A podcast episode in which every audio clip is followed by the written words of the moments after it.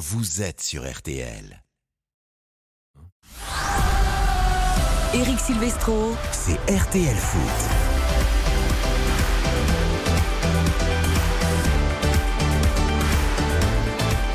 Bonsoir à tous, ravi de vous retrouver pour RTL Foot, horaire un petit peu particulier ce soir, 20h, 22h, car vous le savez, il n'y a pas de rencontre, pas de match de Ligue 1 de la 37e journée.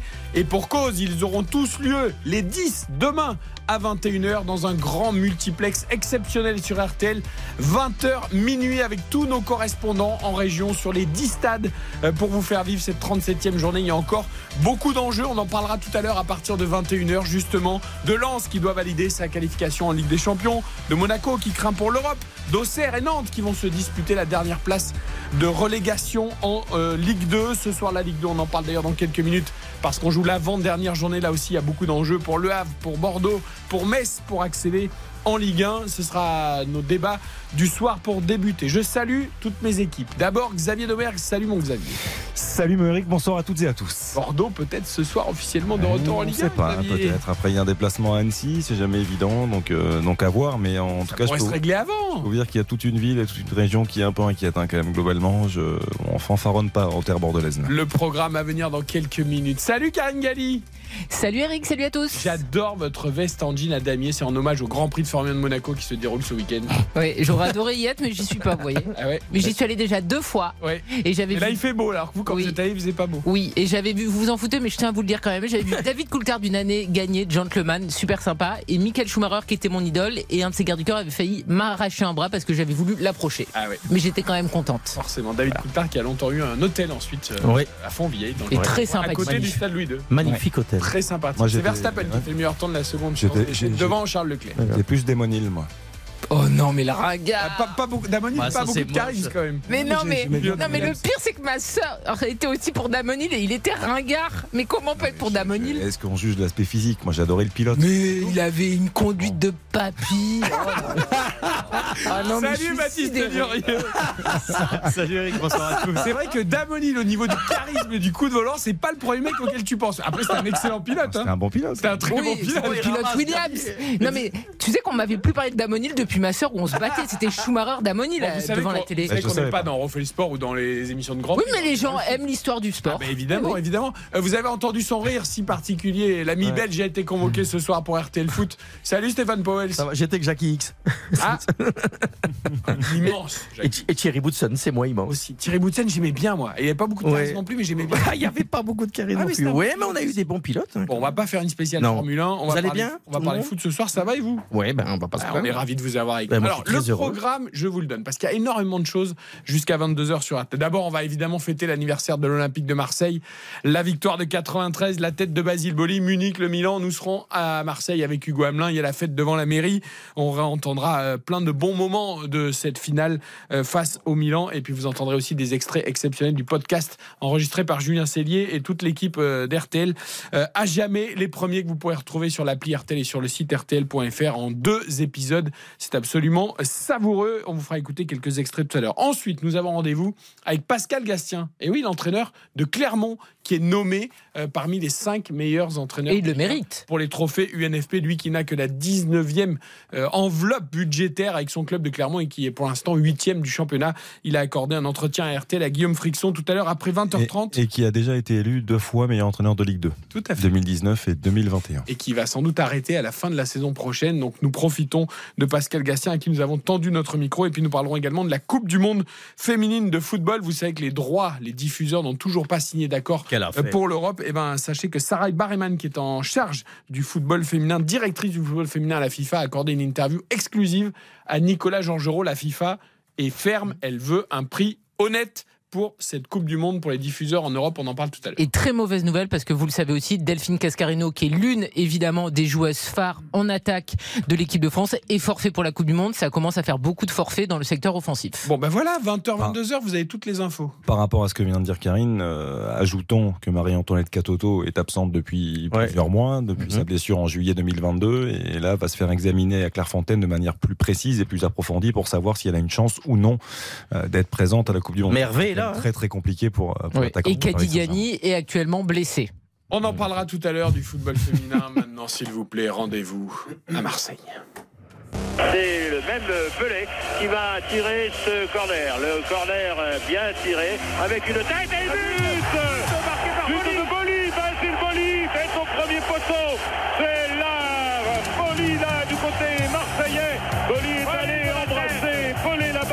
l'autre côté pour le remercier de ce corner. Et la tête de Boli qui a complètement trompé, Boli a complètement trompé les défenseurs euh, milanais, mais aussi le grand Sebastiano Rossi en le jouant le ballon au deuxième poteau. Ah, ça nous fait toujours le même effet, Hugo Hamelin. 30 ans après, 26 mai 93, Marseille, vainqueur de la Ligue des Champions. À jamais les premiers. Et qui Euh, commentait là? Ah, bah attendez, attendez, parce que là, Hugo, Moi je sais. Hugo Hamelin est en direct à Marseille. D'accord. Ouais. Devant la mairie, vous êtes où, Hugo? Qui commentait Guy Kedia commentait pour RTL. Voilà. Et, et nous, on a la rediffusion de, de TF1 en ce moment là sur l'écran géant qui vient de démarrer ici euh, sur, euh, sur le Vieux-Port à Marseille. On avait Roger Zabel et en consultant euh, Guy Roux. On vient d'apercevoir Bernard Tapie Vous euh, avez à toujours les bombes à bricoles, en tout cas. Ouais, pourtant, il y a eu des appels parce qu'on est dans une ambiance quand même plus familiale que dans le virage nord avec des mères de famille, avec des, des enfants. Donc, il y a eu un appel des Sauce Winners au micro pour euh, calmer un petit peu tout ça. Mais forcément, le coup d'envoi. Donc, il y, y a grosse ferveur. Tout le monde a attendu pendant des heures sur, euh, euh, sur le vieux port. Le premier aux armes euh, a été euh, lancé. Il y a un grand tifo qui a été déployé sur euh, toute la. toute la mairie sur, euh, sur euh, l'hôtel de ville. Et donc on est là des milliers euh, pour regarder un match qui date de 30 ans dont tout le monde connaît déjà le scénario. Euh, les compositions d'équipe s'affichent à l'écran. Barthez, Boli, voilà, De Sailly, Sauzé, Boxic. Vous les connaissez euh, tous. Euh, ce, ce 11 euh, marseillais face à Rudy euh, euh, milanais euh, Rudy Voller, Didier Deschamps bien sûr euh, capitaine et, euh, et voilà donc il y a vraiment toutes les générations qui sont réunies ici des jeunes, des vieux, des hommes, des femmes même des étrangers. J'ai rencontré des Toulousains, des Lyonnais. Voilà ça a eu euh, l'équipe du Milan AC vont être la victime expiatoire de toutes les années marseillaises euh, où ils ont raté la- leur Ligue des Champions ces, euh, ces dernières années. C'était une grosse équipe aussi, Van Basten, bien sûr, triple ballon d'or, Albertini, Rijkaard, euh, défense Costa Curta, euh, Baresi, Maldini. Euh, Ah bah, voilà, L'équipe était juste- fantastique. hein, L'équipe était fantastique. Enfin, Hugo, Hugo a failli dire Balerdi quand même. hein, Ouais. À la place Oui. de.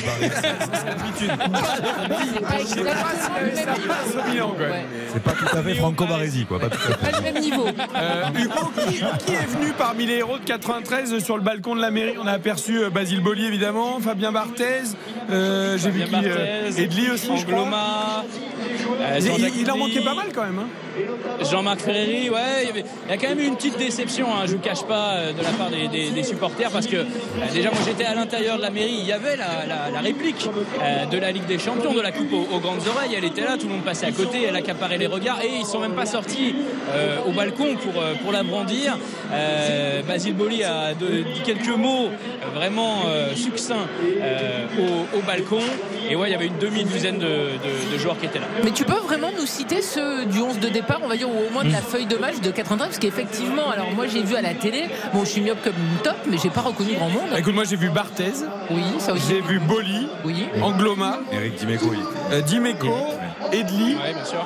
euh, mais qui n'était pas dans le haut. Donc attends, et, et Sauzé était pas là J'ai pas vu Sauzé, je l'ai pas aperçu. Sauzé n'était pas là, Didier Deschamps euh, n'était pas là, De Sailly n'était pas là, Alain Boxy qui était là. euh, Ça De fait Sailly beaucoup n'était d'absents quand même, non? Ouais, c'est étonnant Ouais. Et, ils sont- euh, ils Abedi Pelé Abedi n'était pas là. Il a même donné, euh, je crois, quasiment aucune interview pour ses 30 ans. Et tous les joueurs sont partis très vite euh, en taxi, euh, juste après la cérémonie. C'est dommage qu'ils soient pas là pour, euh, pour revivre ce moment, on va dire, sur une petite tribune Bah, VIP. J'ai une autre petite question parce que tu sais que bon, ce soir il y a notamment les 60 ans d'Éric Dimeco, enfin il est fête aujourd'hui même si c'est pas ses 60 ans là. Et donc il y avait l'idée de faire revenir les joueurs de la période 89-93. Donc on nous avait vendu Enzo Francescoli, Chris Waddle qui n'ont pas gagné en 93 mais qui étaient là sur celle de 91, etc. On les a vus eux, au balcon ou à la mairie ou pas du tout? Non, non, il y a Carlos Moser qui est arrivé euh, à Marseille, qui fait partie de voilà, de Carlos précédentes Moser. gé- générations. Mais oui, voilà, la, la- la soirée d'Eric Dimeco, elle est, elle est un petit peu privée et je peux pas vous dire euh, qui Bah, sera- un qui peu- sera là un pour son anniversaire. Excusez-moi, mais c'est un peu moche ça. Il y a un anniversaire, bon tant mieux. mais Pourquoi ils sont pas tous allés euh, voir les supporters Est-ce que, c'est, vrai que nous on se raccroche à cette victoire de l'OM à juste titre puisque c'est le seul titre euh, en Ligue des Champions du, du football français. C'était il y a 30 ans. Est-ce que euh, avec les années, euh, peut-être Ça devient has-been un côté un peu suranné? Non, je pense pas, moi, mais euh, je sais pas. Les joueurs, ça les intéresse peut-être plus de répondre toujours au même. Je sais pas. Quand on a gagné la Ligue des Champions, qu'on a marqué à jamais l'histoire du, du football français, je, je pense qu'on est, on est toujours euh, heureux de, de partager un moment comme cela. Je, euh, pour avoir un petit peu échangé avec Jean-Marc Ferreri ces derniers temps, ils se retrouvent assez souvent en plus. Et ils aiment se retrouver tous ensemble. Donc là, c'est l'occasion quand même de le faire, de partager avec le peuple marseillais. Ouais, Didier Deschamps, c'est quand même le sélectionneur même- national. Après Didier Deschamps, la majeure partie des fois où il y a eu des cérémonies, Il parce qu'ils avaient fêté aux 20 ans, 25 ans, il n'était pas présent. Il a donné une interview à la Provence, mais il se Il déplace rarement pour ce genre de cérémonie. quand Moi, le- celui que j'ai vu le plus heureux du monde, euh, et là, il y a un geste politique, c'est le maire, hein, Hugo Hamelin. hein, Sinon, t'as- qui, qui, lui, pour le coup, a, a pris toute la lumière sur sa mairie, sur sa terrasse. C'est la fête, c'est ça. Il a levé les bras comme s'il venait de gagner la Coupe du comme s'il est- il la Ligue était des sur Champions en la pelouse 93. du 6 mai 93. Hein, il a fait passer le message politique. Hein. Benoît Payan, effectivement, voilà, il y a une. euh, Ah, il est fort. Hein. Voilà, Ah, moi, il y a- j'ai dit il y a- respect. Il y a deux hein. facettes. Il y a deux facettes. On est, on est heureux que, les, que, que la mairie, euh, les pouvoirs euh, de police aussi euh, et, et les supporters de l'OM puissent organiser cette manifestation qui est quand même euh, d'ampleur à, à- à Marseille. Mais forcément, il y a toujours le côté face avec le petit côté récupération politique. Non, mais tu peux avoir un peu de retenue quand même, non? Un minimum de retenue, Ah, excusez-moi, mais à Marseille, ça me à choque un peu, moi. Quelle retenue, quelle retenue. Ah non, mais quand- avoir. mais- il a t'as aucune chance, de t'as rien. aucune chance d'être. Non, mais Hugo. t'as aucune chance d'être élu maire de Marseille si tu fais preuve de retenue. Eh, Non, mais déjà, il n'a pas été la élu, je te rappelle, d'ailleurs. Il n'a pas été élu, il a récupéré Ouais, la si, place. si, si, il était sur la liste, il était Oui, sur il a la liste. récupéré la place. Bon, enfin bon, bref. Il a pas été L'une des désigné, mais premières oui. images, quand tu vois la mairie, le balcon, c'est Benoît Payan, les bras en l'air, comme s'il avait un Surréaliste. rapport avec le 25 80. C'est surréaliste. C'est un peu déplacé. C'est un peu déplacé. Euh, Elle a raison, Karine. est inconnu au bataillon. Moi, j'ai envie de- de Marseille, pas qui c'est. J'ai envie de vous dire, Hugo, la vraie fête, elle sera demain au Vélodrome. Oh, quand même, là, ce soir, tu vois, les joueurs sont partis, les politiques sont partis, il reste plus que les supporters. Ouais, mais euh, ils- sont combien les supporters? Il y, a- il y a beaucoup de monde, certes, mais c'est pas non plus la marée humaine.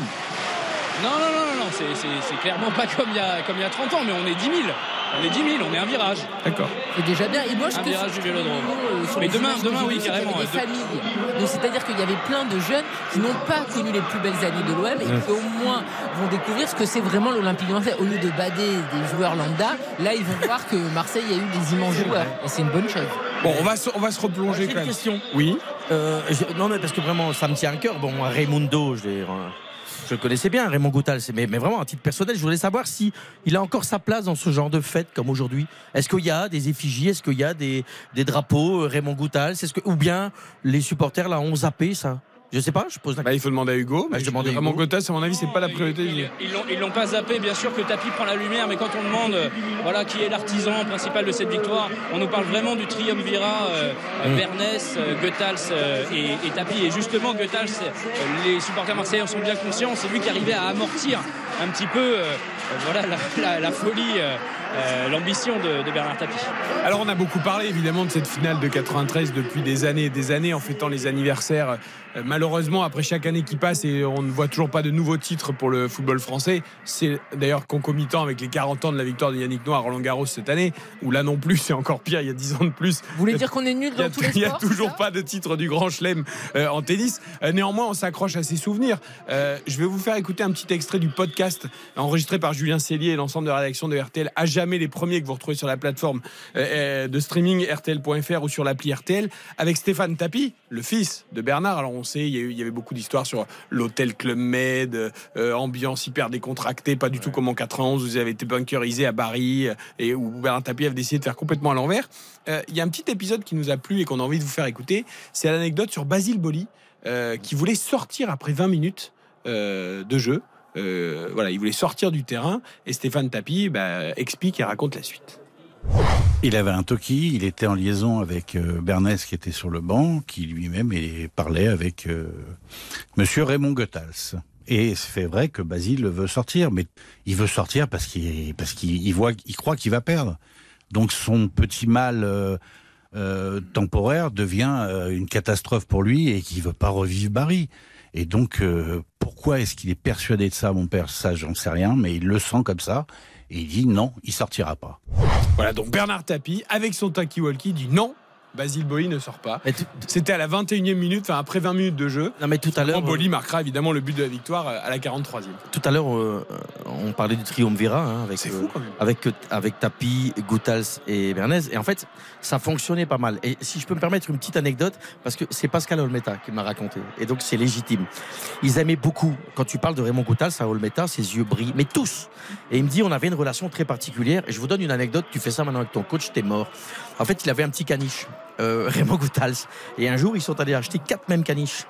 Lui, Moser, Waddle, enfin quatrième. Ils sont allés acheter les caniches. Ils ont été le foot dans le jardin de, de Goutals en pleine nuit. Et le matin, il était venu à l'entraînement.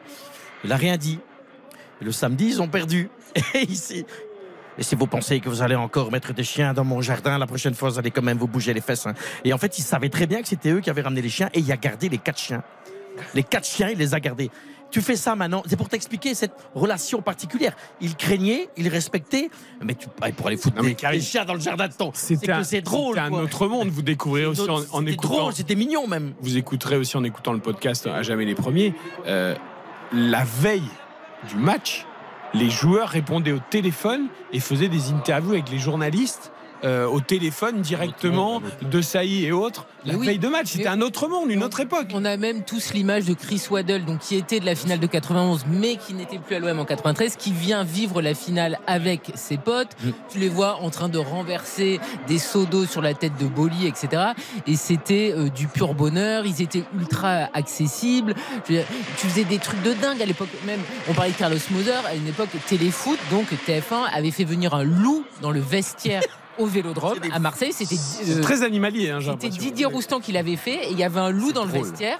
Et tu vois la scène où tu as le loup qui regarde Carlos Moser où c'est un combat euh, de bête vraiment le regard. Tu vois Jean-Pierre Papin qui est tétanisé à côté du loup etc enfin c'est des, des aventures maintenant, maintenant c'est plutôt des taupes hein, dans les vestiaires. Et voilà. On- maintenant on cherche la taupe. hein, on est tout- en, en tout cas, on a un certain âge pour certains. la bonne percée On- de Rudy Voleur, tout Ah. seul dans l'axe, Rudy Voleur Eh, on allait, de non mais on allait dans le vestiaire, on allait dans le vestiaire à l'époque.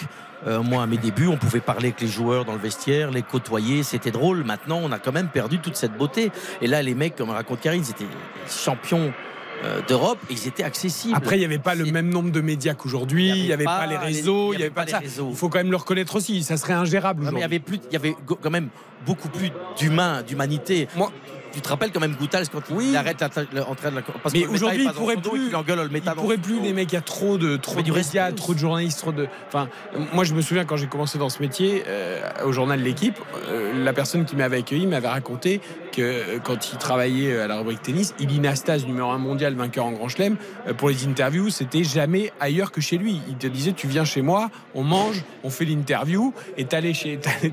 c'est impensable aujourd'hui.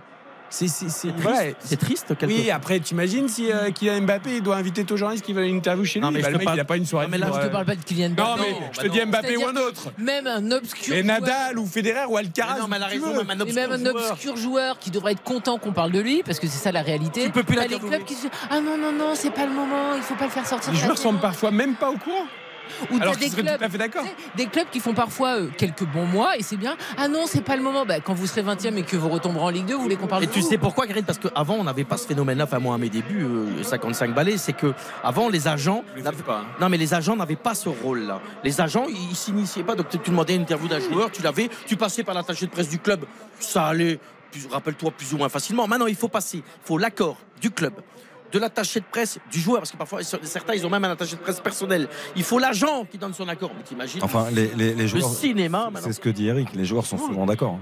Ah mais oui, oui. C'est souvent les ça clubs ou les agents. Ah ben, elle a raison, que- Karine. À un moment, quand, Voilà. ils vont, quand ils vont se casser la pipe et qu'ils vont plus jouer et qu'on va plus parler d'eux. le problème, il est là. Ah ben, Les, les joueurs sont souvent d'accord, mais malheureusement, après, il y a des attachés de presse qui est bien pour les métiers, parce que c'est un métier Pour exister important. peut-être Non, mais c'est un métier important, je veux dire, ce sont des gens qui, qui ont Ah oui, un oui. rôle à jouer dans, dans- dans un club, il n'y a aucun souci là-dessus.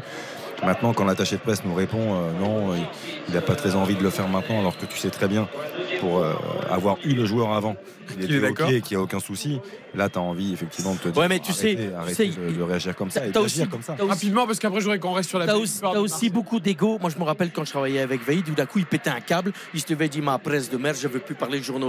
Alors moi, je disais Mais Vaïd, si on ne les a pas, on peut plus travailler. Donc, d'où tu- j'allais faire le tampon pour que les journalistes pouvaient quand même travailler. Tu as aussi beaucoup de coachs qui se protègent et qui veulent parler avec personne. Je critique pas Vaïd, hein, il était comme ça, mais tu en as aussi qui, qui disent bah non, non, pas de presse aujourd'hui. Mais les mecs, ils font leur boulot aussi. Il y a aussi des bons journalistes, c'est pas que des mauvais. hein. Il y a- il y, a ceux qui travaillent bien. quoi. Revenons à l'OM et à la fête. Tu as rencontré Hugo, j'imagine, là devant la mairie, plein de supporters heureux. On va en écouter un que tu as interrogé euh, sur ses souvenirs. Vous allez voir, hein, quand on est vraiment fan, on n'oublie rien, on raconte tout du début à la fin. En 1 minute 30, 2 minutes, écoutez bien, Bruno, fan inconditionnel de l'OM, il vous refait. Et il est là, il est là. Ah, il est là avec vous, bah évidemment. Il vous refait le 26 mai 93. Alors le 26 mai 93, j'étais euh, j'étais dans le train et je partais à Munich. Il y avait du, du Ricard, je me souviens. Il y avait du Perrier aussi. On s'est fait du Ricard au Perrier. J'avais eu mes billets euh, 15 jours, 3 semaines avant. Et euh, voilà, je suis monté avec les Yankees. Arrivé au stade, c'était un stade coupé en deux. De notre côté, c'était tout blanc, tout blanc, maculé. On avait fait des pompons, tous. Et ces pompons-là, ça chantait comme des cigales. Ça faisait tch, tch, tch, y avait le VAR, il n'y a pas corner. Mais bon, on est supporter de l'OM, il y avait corner. Moi, j'ai failli faire un infarctus. Parce que mon, cœur, il a fait, a fait 6000 tours dans, dans la seconde. Et voilà, c'était un moment très fort. Et j'ai vécu la, la deuxième mi-temps la plus longue de ma vie. Et surtout à la 66e, quand Papin rentre, si tu connais le football, tu sais que le- celui qui a joué chez toi, il va marquer obligatoirement contre toi. Ça, c'est sûr et certain.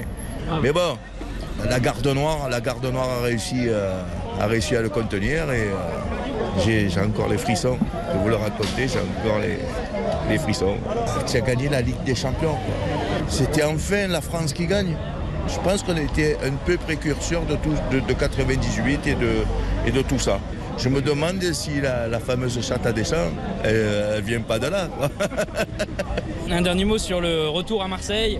Comment vous décririez Ouais. comment était Marseille après la victoire? Ouais. Du, du fameux retour à Marseille. J'avais l'impression que les bars, ils n'avaient jamais fermé. J'avais l'impression que, que Marseille avait, avait vécu pendant euh, 24 heures sur 24. C'est- C'était euh, voilà, c'était la fête. Après, voilà, c'est indescriptible. Il faut l'avoir euh, vraiment vécu. Et ils sont passés dans les, lo- dans le local des groupes de supporters avec la coupe. euh, voilà, j'ai eu l'honneur euh, de la toucher. Ah oui Normalement, c'est que pour les chefs d'État et pour les joueurs qui l'ont gagné. Eh oui, mais j'ai eu l'honneur de la toucher, de l'embrasser pleinement. euh, Je. Je- là, c'est- J'avais l'impression que c'était ma coupe, qu'il fallait plus me l'enlever. Je voulais dormir avec. euh, C'est énorme. Ce 26 mai 93, il restera à tout jamais gravé dans nos cœurs, dans, le- dans les esprits et dans l'histoire. Je pense qu'on va s'en souvenir pendant des décennies. Ça, c'est un rêve, ça. Mais je souhaite, je souhaite aux générations de maintenant de le vivre, ça. Souhaitons-le, souhaitons-le pour le France. Ça fait toujours du bien d'écouter les C'est supporters. très qui touchant. Ben oui, parce que tu te Surtout ceux de Marseille. Il a embrassé, t'imagines Il a embrassé la coupe, ouais. Non mais, Mais tu vois, il y a un truc important dans ce qu'il a dit, ce supporter, parce que c'était un membre des Yankees. Et moi, quand j'étais euh, jeune, j'étais abonné Yankees. Et les Yankees, c'était un groupe de supporters très important qui, depuis, a été euh, dissous. Donc, il n'existe plus. Sauf que, là aussi, je suis désolé, quand tu vois la fresque qui a été faite devant la mairie, qui est magnifique, ils mettent tous les groupes de supporters. T'es obligé de mettre les Yankees. Parce que les Yankees, en 93, ils y étaient. Et ils étaient très importants. Tu peux pas ausculter, enlever une partie de l'histoire de l'OM. Écoutez, maintenant, on veut même enlever des, des mots dans des, des, des romans, on veut changer des titres d'œuvres. Il faut refaire l'histoire maintenant. T'as les MTP, t'as les Ultras, t'en as d'autres, et les Yankees qui faisaient partie des groupes de supporters les plus nombreux. Hein. C'était pas trois clampins au Vélodrome qui étaient abonnés Yankees. Et ben eux, ils n'existaient pas.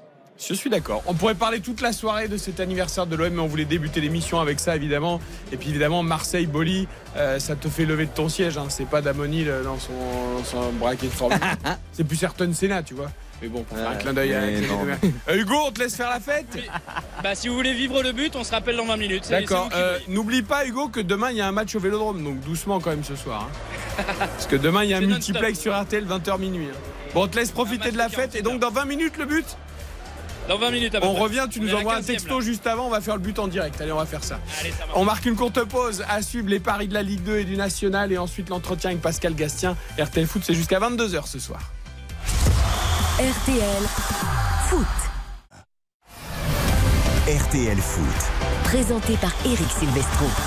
20h30, nous sommes ce soir jusqu'à 22h ensemble avec Karine Galli, Xavier Domergue, Baptiste Durieux et Stéphane Powels après les 30 ans de la victoire de l'OM en Ligue des Champions. Le 26 mai 93, nous allons entendre dans quelques minutes Pascal Gastien, l'entraîneur du Clermont, qui nous a accordé un entretien euh, à 48 heures euh, des trophées UNFP. Pour Ancien Olympien. Il est nommé et ancien Olympien, tout à fait. Mais ce soir, avant les enjeux de la Ligue 1 demain, il y a énormément d'enjeux en Ligue 2 et en national. Les paris du soir, ça va être d'ailleurs sur la Ligue 2. Mais d'abord, donnons le programme. Ça commence à 20h45. Exactement. Avec... C'est important. C'est des important. enjeux en haut et en bas. En haut et en bas, effectivement. Alors déjà en haut, effectivement, il y a le Havre qui se déplace à Bastia, qui peut être champion de Ligue 2 ce soir, qui peut être en Ligue 1 aussi officiellement, tout comme les Girondins de Bordeaux qui sont deuxième et Metz euh, qui est euh, troisième. Metz qui affronte euh, Sochaux et Bordeaux qui se déplace sur la pelouse d'Annecy. Et puis effectivement, la lutte pour le maintien, 4 points seulement. Euh, C'est par Amiens qui est 12e, de Laval 18e. On rappelle que Niort sont officiellement relégués. Les affiches, je vous les donne. C'est Laval qui reçoit Nîmes, Rodez contre Pau, euh, Dijon qui reçoit le Paris FC, Grenoble qui se déplace à Valenciennes, et puis Queville qui reçoit Amiens. Et puis deux rencontres sans enjeu, on va dire, Caen, Saint-Etienne et Guingamp, Niort. Et puis en national, c'est la dernière journée. Oui, tout peut arriver. Attention. C'est extrêmement serré. Euh, on rappelle que Bastia Borgo, Le Puy et le Paris 13 Atletico sont relégués. Il y a six descentes et deux montées en national. Alors pour le titre et la montée, il y a quatre équipes qui se tiennent en, en trois points. C'est Concarneau, Dunkerque, le Red Star et Martigues. Pour l'instant, on sait pas qui monte qui descend. C'est terrible. Et en bas, il y a oui, le nord de la France toujours. Et en bas, il y a quatre équipes qui se tiennent en, en 3 points, de la 15e à la 12e place. Le Stade Briochin, Bourg-en-Bresse, Nancy et Châteauroux. Les affiches, je vous les donne. On a Avranches, Cholet, Bourg-en-Bresse, Nancy, Le Mans, Dunkerque, le Puy-en-Velay, Bastia, Borgo, Martigues, Versailles, Orléans, Concarneau, Paris 13, Châteauroux, Red Star, Stade Briochin, puis Sedan, Villefranche. Allez, les Quatre enjeux de la Ligue 2. Quatre équipes en deux points, c'est quand même euh, incroyable. Ah, c'est un truc de fou. Sur le haut tableau. toute la hein. saison, C'est- tu bagarres. Toute la soirée, ça va être exceptionnel. On vous tient au courant évidemment des évolutions de score à partir de, de 21 va être- pour national. Ça va être un sketch. Et vous aurez les scores définitifs dans le flash de 23h avec les annonces des montées et des descentes. Jouer vont parier sur la Ligue 2 ce soir. Ça change un petit peu, notamment sur le match des Girondins de Bordeaux, n'est-ce pas, ma chère Karine? Oui, alors moi j'ai parié sur deux matchs. J'ai parié à chaque fois des victoires. Alors bien évidemment, vous savez que j'apprécie mon collègue Xavier Domergue, donc je ne pouvais que miser sur une victoire de Bordeaux parce que sinon il me ramène pas à la maison, il me laisse rentrer à pied, donc j'ai pas le choix. C'est pour ça que vous l'aimez. Voilà. Exactement, Et- uniquement. Je choisis de miser également sur une victoire d'un ancien entraîneur bordelais que j'aime beaucoup, qui s'appelle Didier Tolo. Donc victoire de Pau à Rodez, deux victoires à l'extérieur. Donc victoire de Bordeaux, victoire de Pau, c'est un combiné. C'est une cote à 5,04. 5 T'aurais quand même pu rajouter un but d'Henri CV. Oui, bon, enfin, pour- pour, quand euh, même. écoute. Et Damonil Ouais, aussi. Non mais après, Damoni. Mais ça te plaît, Didier Tolo, en plus Et bien sûr que ça me plaît, évidemment. Mais Ah bon Damoni, c'était juste pour la blague, pour parce qu'ils étaient quand même avec Coulthard à l'époque, non? Enfin, il y avait quand même. Oui. Bon, voilà, c'est simplement pour ça. Après, mon pilote préféré, ça n'a jamais été Damoni, là. Mais Rassurez-vous. J'espère bien, parce que sinon. Il a dû recevoir un nombre Oh, le rétro-pédalage. Ouais, Oh, le rétro-pédalage. tu sens le mec qui a reçu 10 messages. Mais comment, tu, peux être euh, fan de Damon Mais- Pas du tout. Mais ma sœur était vraiment fan de Damoni. Mais moi, je préférais Damoni, là, David. Mais elle était Coulthard. punie, ta sœur. Quand il est champion du monde en 97, je suis miné. moi, j'adore. Moi, j'étais très heureux. Pourquoi on parle encore de Formule Je sais pas. Ils On sont- Ils sont de Formule dedans, 1. hein. Ah bah, ça, c'est bien. Ça, c'est le Grand Prix de Monaco. C'est historique, c'est mythique. Ah non, mais moi je me levais super tôt pour le Grand Prix de Suzuka, etc. Quand à l'époque il y avait les Grands Prix historiques, tu vois, pas les Grands Prix en carton-pâte à Miami avec la fosse. euh, La fausse piscine, la, bah le faux port, Oh là là. la, la fausse gros. marina. Moi, ça a toujours été exceptionnel, ça, quand même, le, le dimanche. Le dimanche, c'est toujours- sur Non, mais c'est toujours un moment particulier, le dimanche. Le repas du dimanche en famille. très 14 souvent, heures le et- départ. Et Le on, commence l'apéritif, on commence à se mettre à table, et puis bim, à 13h55, tout le monde se lève. À chaque fois, il y en a toujours un ou deux qui se levaient. à 14 et- heures, l'apéritif n'était pas commencé. Les mecs le- déjeuner n'était pas 14h30, commencé. À mais 15h30, ils commencent à manger. en on est plutôt, on Formule est 1. plutôt sur des cocktails longs. Ah, Nous, en euh, Belgique, on regarde le vélo. Que nous, on mangeait tôt pour voir le. Grand Prix, puis après on s'endormait s'il se passait rien. non, mais il a raison, là. 13h55, on était au taquet, on mettait vite, là, yop, 14h qu'on en va. Et j'ai- dit euh, 97, c'est 96 Damoni, là. Oui. Et Choumi, c'est le Ah, seul les élu. sur la balle, j'adore. Eh, Mais moi, j'ai adoré. Mon père fan de Formule 1 et il m'a transmis sa passion. Pas Mais, le foot, mais vous, la vous la verriez descendre dans le parking d'RTL avec sa voiture, c'est c'est- c'est choumi. Hein. J'ai pas de voiture. Mais par contre, je conduis aussi bien que Choumi à sa grande époque. Très bien. Baptiste Durieux, vos paris. Euh, On revient au foot. J'ai J'ai l'impression qu'on va faire une spéciale Formule 1 en fil rouge ce soir. Euh, deux choses à vous dire. Moi, j'ai parié sur le match As- Annecy-Bordeaux. Bordeaux, euh, Xavier le confirmera, c'est une défense de fer. Ils encaissent aucun but. Donc, je vois la victoire des Girondins 1-0 avec évidemment les deux équipes qui ne marquent pas et euh, Guy Bordeaux qui gagne et qui, qui laisse sa cage inviolée. Tout ça, c'est coté à 6. Donc, ça, c'est exceptionnel. Et je vous donne aussi les codes des champions potentiels. Si vous voulez, on est qu'à deux journées de la fin, donc c'est pas très intéressant, mais néanmoins, Le Havre. Si le Havre gagne, par exemple. Voilà, le Havre, champion, c'est coté à 1,30. Euh, Metz, c'est coté à 100. Metz qui est troisième, on le rappelle. Qui Metz n'a toujours- pas le droit de faire ne serait-ce qu'un nul à, à Sochaux, je crois. Exactement, mais la cote est à 100 et Girondin de Bordeaux, c'est à 3. Voilà, vous pouvez encore miser sur Winamax sur les, les futurs Ah, la champions de Ligue 2. 3 des Girondins de Bordeaux, elle, elle est Elle est intéressante. Voilà pour les paris du soir.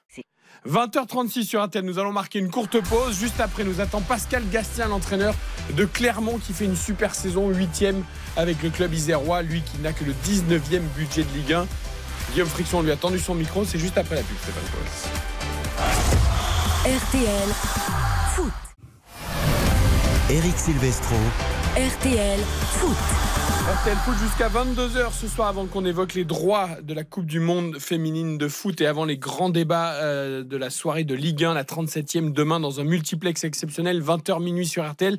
C'est l'heure de l'entretien d'RTL Foot cette semaine avec Pascal Gastien, l'entraîneur de Clermont. Oui, Stéphane Powell, rapidement avant qu'on écoute Pascal Mais parce que vous avez parlé de, de la Ligue 2 et de la, la nationale, et, et, euh, je sais qu'on est Du très- national, on du, dit. na- Du du national, national, pardon. On est très écouté dans les Hauts-de-France. bien sûr. Vous savez que c'est ma région, et le club de Dunkerque, c'est la folie, quoi. Ça veut dire que vous connaissez la ferveur du carnaval de Dunkerque. Bah, pour le club, c'est la même chose. Et il y a des gros investisseurs derrière, parce qu'il y a une Pour l'instant, grosse- ils sont deuxième. hein. Ouais, il y a beaucoup d'argent là-bas, c'est-à-dire qu'il y a une- un grand- zoning industriel. Il y a des Japonais qui veulent mettre beaucoup d'argent dans le club. Pour l'instant, c'est les Américains qui sont propriétaires. Et euh, j'ai re- j'ai rencontré les dirigeants et ce serait un drame s'ils ne montent pas parce qu'il y a un vrai projet derrière. Voilà. Et, Peut-être. et on, on salue les gens du Nord. Voilà. Peut-être Toujours. Dunkerque en Ligue 2. Même sans grands moyens, on peut faire de grandes choses, monsieur Powell. C'est le cas de Clermont cette année en Ligue 1. 19e budget et 8e du classement avec son entraîneur, l'entraîneur maison Pascal Gastien. RTL est allé à sa rencontre grâce à Guillaume Friction, lui qui est nommé parmi les 5 nommés, donc des meilleurs ce entraîneurs Galtier. pour les trophées UNFP. D'ailleurs, euh, dimanche, c'est soirée spéciale. hein. 20h, 22h, trophée UNFP plus Conseil de l'Europe. Et on va faire notre 11 et nos propres trophées UNFP. Ça va débattre sévère en studio. Je revois certains votes qui m'arrivent en ce moment. On vous racontera tout dimanche. L'entretien Pascal Gastien, c'est tout de suite. RTL Foot, l'entretien. Bonjour Pascal. Bonjour. comment ça va À quelques jours de la fin de ce championnat, j'ai le sentiment que ça va plutôt pas mal. Oui, ça va plutôt bien, évidemment. Pour nous, on fait, on fait une très belle saison. euh, puis avec beaucoup de sérénité, évidemment, sur cette fin de saison. Donc euh, c'est assez agréable. On a connu des propos assez durs en début de saison, 4 descentes. On mettait forcément Clermont à l'intérieur. Pour l'instant, à quelques jours de la fin, euh, Clermont est huitième. Ça, ça vous inspire quoi, vous, en tant que coach? Bon, déjà, je suis pas vexé qu'on euh, qu'on pensait qu'on serait dans les quatre derniers parce que euh, logiquement, on devait y être. Après, euh, on fait une bonne saison, on était régulier surtout sur toute la saison, donc je pense qu'il n'y a rien de, il a rien d'usurpé, je veux dire, et euh, voilà, fier quand même de, de ce qu'on a, de ce qu'on a pu faire. Et qu'est-ce qui a fonctionné, du coup qu'est-ce qui a, Comment la mayonnaise a pris à Clermont? La mayonnaise a pris assez tôt parce qu'on a pris des points quand même euh, assez tôt, malgré la première journée on était dernier puisqu'on recevait le PSG et qui était injouable à ce moment-là et on, a- avait perdu 5-0 chez nous. Mais on s'était vite repris, je crois qu'on a gagné deux matchs suivants et puis euh, petit à petit on a changé de système de jeu mais on, a, eu un petit peu de mal à, intégrer euh, pas mal de, choses à l'intérieur de, système mais on avançait toujours au niveau des points et on a surtout avancé au niveau du, jeu tout au long de la, saison. Donc, euh, donc voilà, pour un entraîneur, c'est quelque chose de magnifique. Vous étiez confiant à l'intersaison, il y a eu beaucoup de départs, des joueurs un peu majeurs qui sont partis. On pense à Mohamed Bayo, évidemment, euh, le meilleur buteur du club. Euh, comment, comment ça s'est passé pour remettre le club euh, à l'endroit, on va dire? Quand vous êtes à Clermont, dans un club comme Clermont, vous savez pas ce qui va se passer. Ça c'est clair. Et, euh, et avant chaque match, c'est comme ça. Donc si les adversaires sont très très bons et jouent à, à un très haut niveau, je pense que vous avez assez peu de chances quand même de, de vous en sortir. Mais on a aussi des arguments. On a recruté des, joueurs. euh, plus expérimentés que la saison précédente. On avait fait confiance aux joueurs qui nous avaient fait monter, à juste titre à mon avis. Et là, on a recruté des joueurs. euh, On a recruté Vieteska, qui était le capitaine du Légia de Varsovie. On a recruté Andrik, qui était euh, l'attaquant du Dynamo de Zagreb. On a recruté Kofrier, qui était au Spartak de Moscou. Ce sont des joueurs qui qui, qui ont connu le, le haut niveau. Donc, euh, et ces joueurs-là nous ont, nous ont apporté indéniablement un, un plus tout au long de la saison. Mais avant-dernier budget, pas de grand nom, euh, hormis pour le grand public, peut-être avec, euh, avec Maxime Gonalon. Euh, comment on fait, du coup, pour, euh, pour partir et faire en sorte de, de s'en sortir plus qu'honorablement hein? On travaille, mais on travaille ni plus ni moins que les autres clubs. Après, euh, voilà, il y, a des- il y a aussi des, des moments. Bon, on est un club, je vais pas dire à part, mais un petit peu particulier quand même, parce que les, joueurs s'intègrent très vite. euh, on, a une, petite structure, donc euh, les joueurs ont l'habitude de s'intégrer très vite euh, à l'environnement, au club, à l'environnement, à la ville. Donc on gagne du temps, on gagne du temps à ce niveau-là. Et puis après, je pense que tout le monde a adhéré au, projet du, club, au projet de jeu aussi. Donc, donc ça a été relativement simple à mettre en place. Ça, ça compte pour votre groupe, pour bâtir un groupe, la, personnalité, le profil des joueurs? Oui, oui, bien sûr. Comme tout le monde, j'allais dire, on se renseigne sur, le, sur la mentalité des joueurs, l'état d'esprit des joueurs. Pour nous, c'est c'est- quasiment une évidence. hein. Euh, On peut pas, on peut pas s'en sortir euh, autrement. Donc, on a, on a besoin que tout le monde tire dans le même sens. Et les joueurs savent qu'en venant ici, ils ont, ça peut être qu'un passage, mais en tout cas, euh, ils vont être vus et, et bon, ils savent qu'ils peuvent, ça peut être un tremplin pour eux. Donc, euh, donc c'est donnant donnant. Les arguments, c'est quoi Pour euh, séduire les joueurs, pour les faire venir à Clermont, euh, comme vous disiez, un petit club? Bah, il y a le passé très récent, euh, les résultats, il y a le jeu aussi, le, le projet de jeu qu'on souhaite mettre en place à, à tous les niveaux du club. Puis après, euh, c'est ce que je vous ai dit, ils ont vu partir mon Bayo à, à Lille, Abdul Samed à, à, Lens, euh, donc ils savent qu'on est vu un petit peu partout et euh, ils savent qu'ils peuvent espérer dans un deuxième temps aller, aller encore plus haut. Pour revenir à vous, Pascal, quatre saisons en Ligue 2, deux fois vous avez gagné le titre de meilleur entraîneur, là, deux saisons en Ligue 1, une première nomination. Euh, déjà, rien que ça, qu'est-ce que ça vous euh, inspire? Est-ce que ça vous donne le sourire et un peu de, un peu d'ego? Oui, il y a l'ego qui joue un petit peu parce que, parce que bon, qu'on a coutume, coutume de dire, pardon, c'est c'est mes, mes confrères, c'est mes pères qui, qui, qui élisent euh, les entraîneurs. Donc, euh, ouais, il y a une part d'ego, mais ça met en lumière le- le- le- les progrès qui ont été faits au club. C'est le club, euh, d'une manière générale, qui nous fait avancer. Donc, euh, voilà. Ça n'a pas l'air de vous monter à la tête? Non, sincèrement, non, non, non. Voilà, je suis reconnaissant déjà pour ceux qui, ont voté pour moi, tout simplement, mais, mais reconnaissant aussi de, au niveau au club, parce que euh, c'est de plus en plus rare que les clubs vous fassent confiance sur une durée. euh, Ça doit faire la septième année, je pense. Euh, ouais, c'est extrêmement rare et euh, on a j'ai eu le président Michi avant qui qui particulièrement a toujours fait confiance aux entraîneurs qui étaient en place euh, avec Ahmed Schaeffer je pense que c'est la même chose mais on a on a cette volonté de travailler sur le, le long terme et je pense que euh, Ahmed, euh, Ahmed Schaeffer est, n'est- est pas venu là pour faire un coup, gagner de l'argent et puis repartir deux ou trois ans après.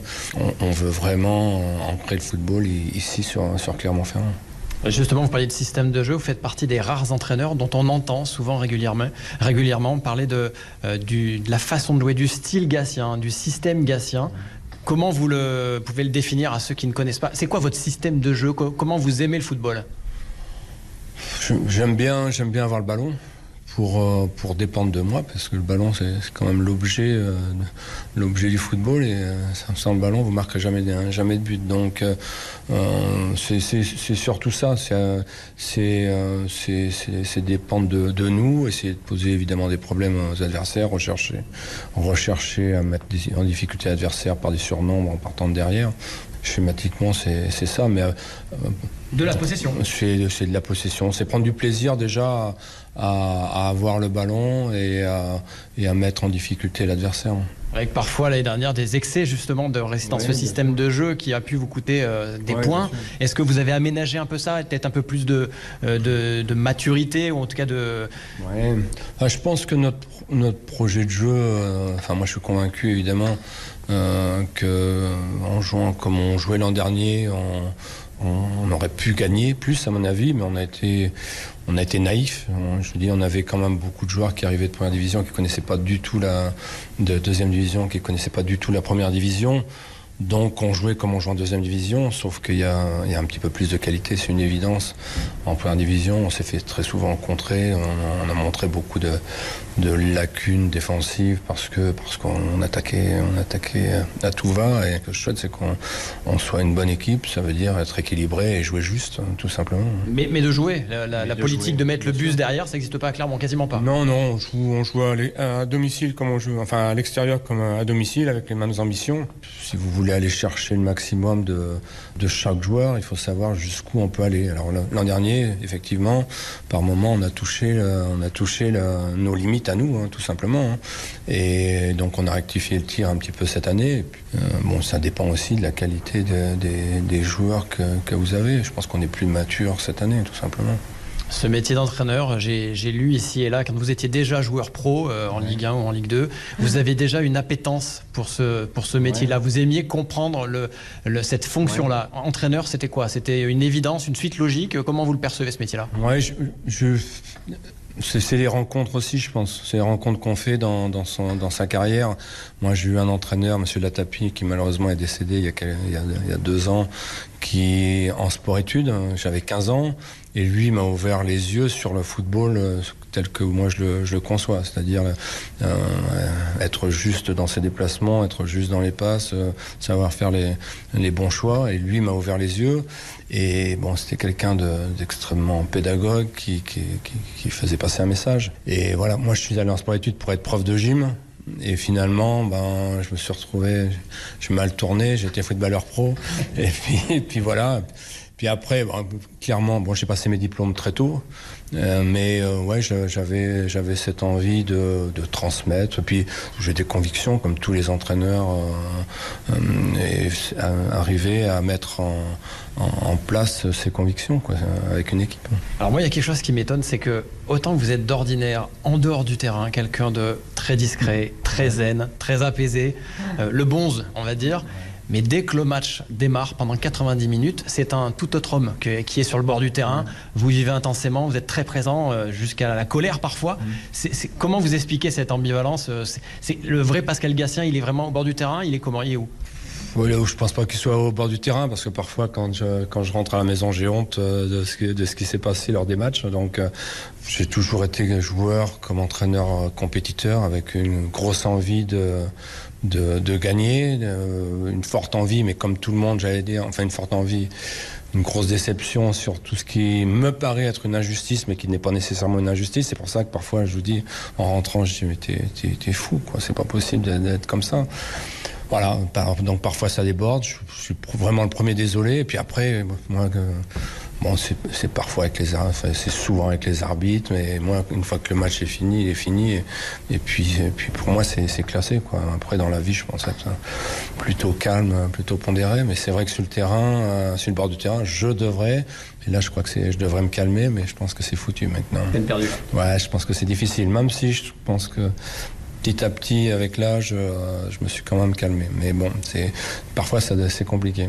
La, la place du foot dans votre vie, elle, occupe euh, un temps. C'est quoi euh, votre rapport au foot euh Ah, je pense que c'est 90% de, ma vie aujourd'hui. voilà, je, suis, je, me répète aussi, comme tous les entraîneurs, on est au stade à 7h du matin, on part à 7-8h le, le soir, à 20h, donc on rentre, on regarde des matchs pour changer un petit peu. Donc, donc, voilà, c'est ma vie, c'est aussi pour, pour ça que j'aspire euh, à un moment donné à arrêter et à voir autre chose. À lever le pied, c'est ça Vous avez déjà l'année prochaine, vous aimeriez vous Ouais, retirer j'ai- dit que euh, normalement je peux prendre ma retraite l'an prochain, donc euh, je pense que j'ai d'autres d'autres envies aussi, même si euh, je suis toujours passionné par, par le jeu, par le football, mais voilà, j'ai des petits enfants, j'ai mes parents aussi qui vieillissent, donc je veux plus plus me consacrer à, à ma famille d'une manière générale ou à mes amis. La tentation d'un grand club, entre guillemets, ça vous, vous dit pas pour finir euh, d'a- d'aller voir un peu plus haut? Je cherche pas, sincèrement, je cherche pas particulièrement ça. non. Je cherche pas. Non, je suis bien ici, on me fait confiance, on me fout la paix.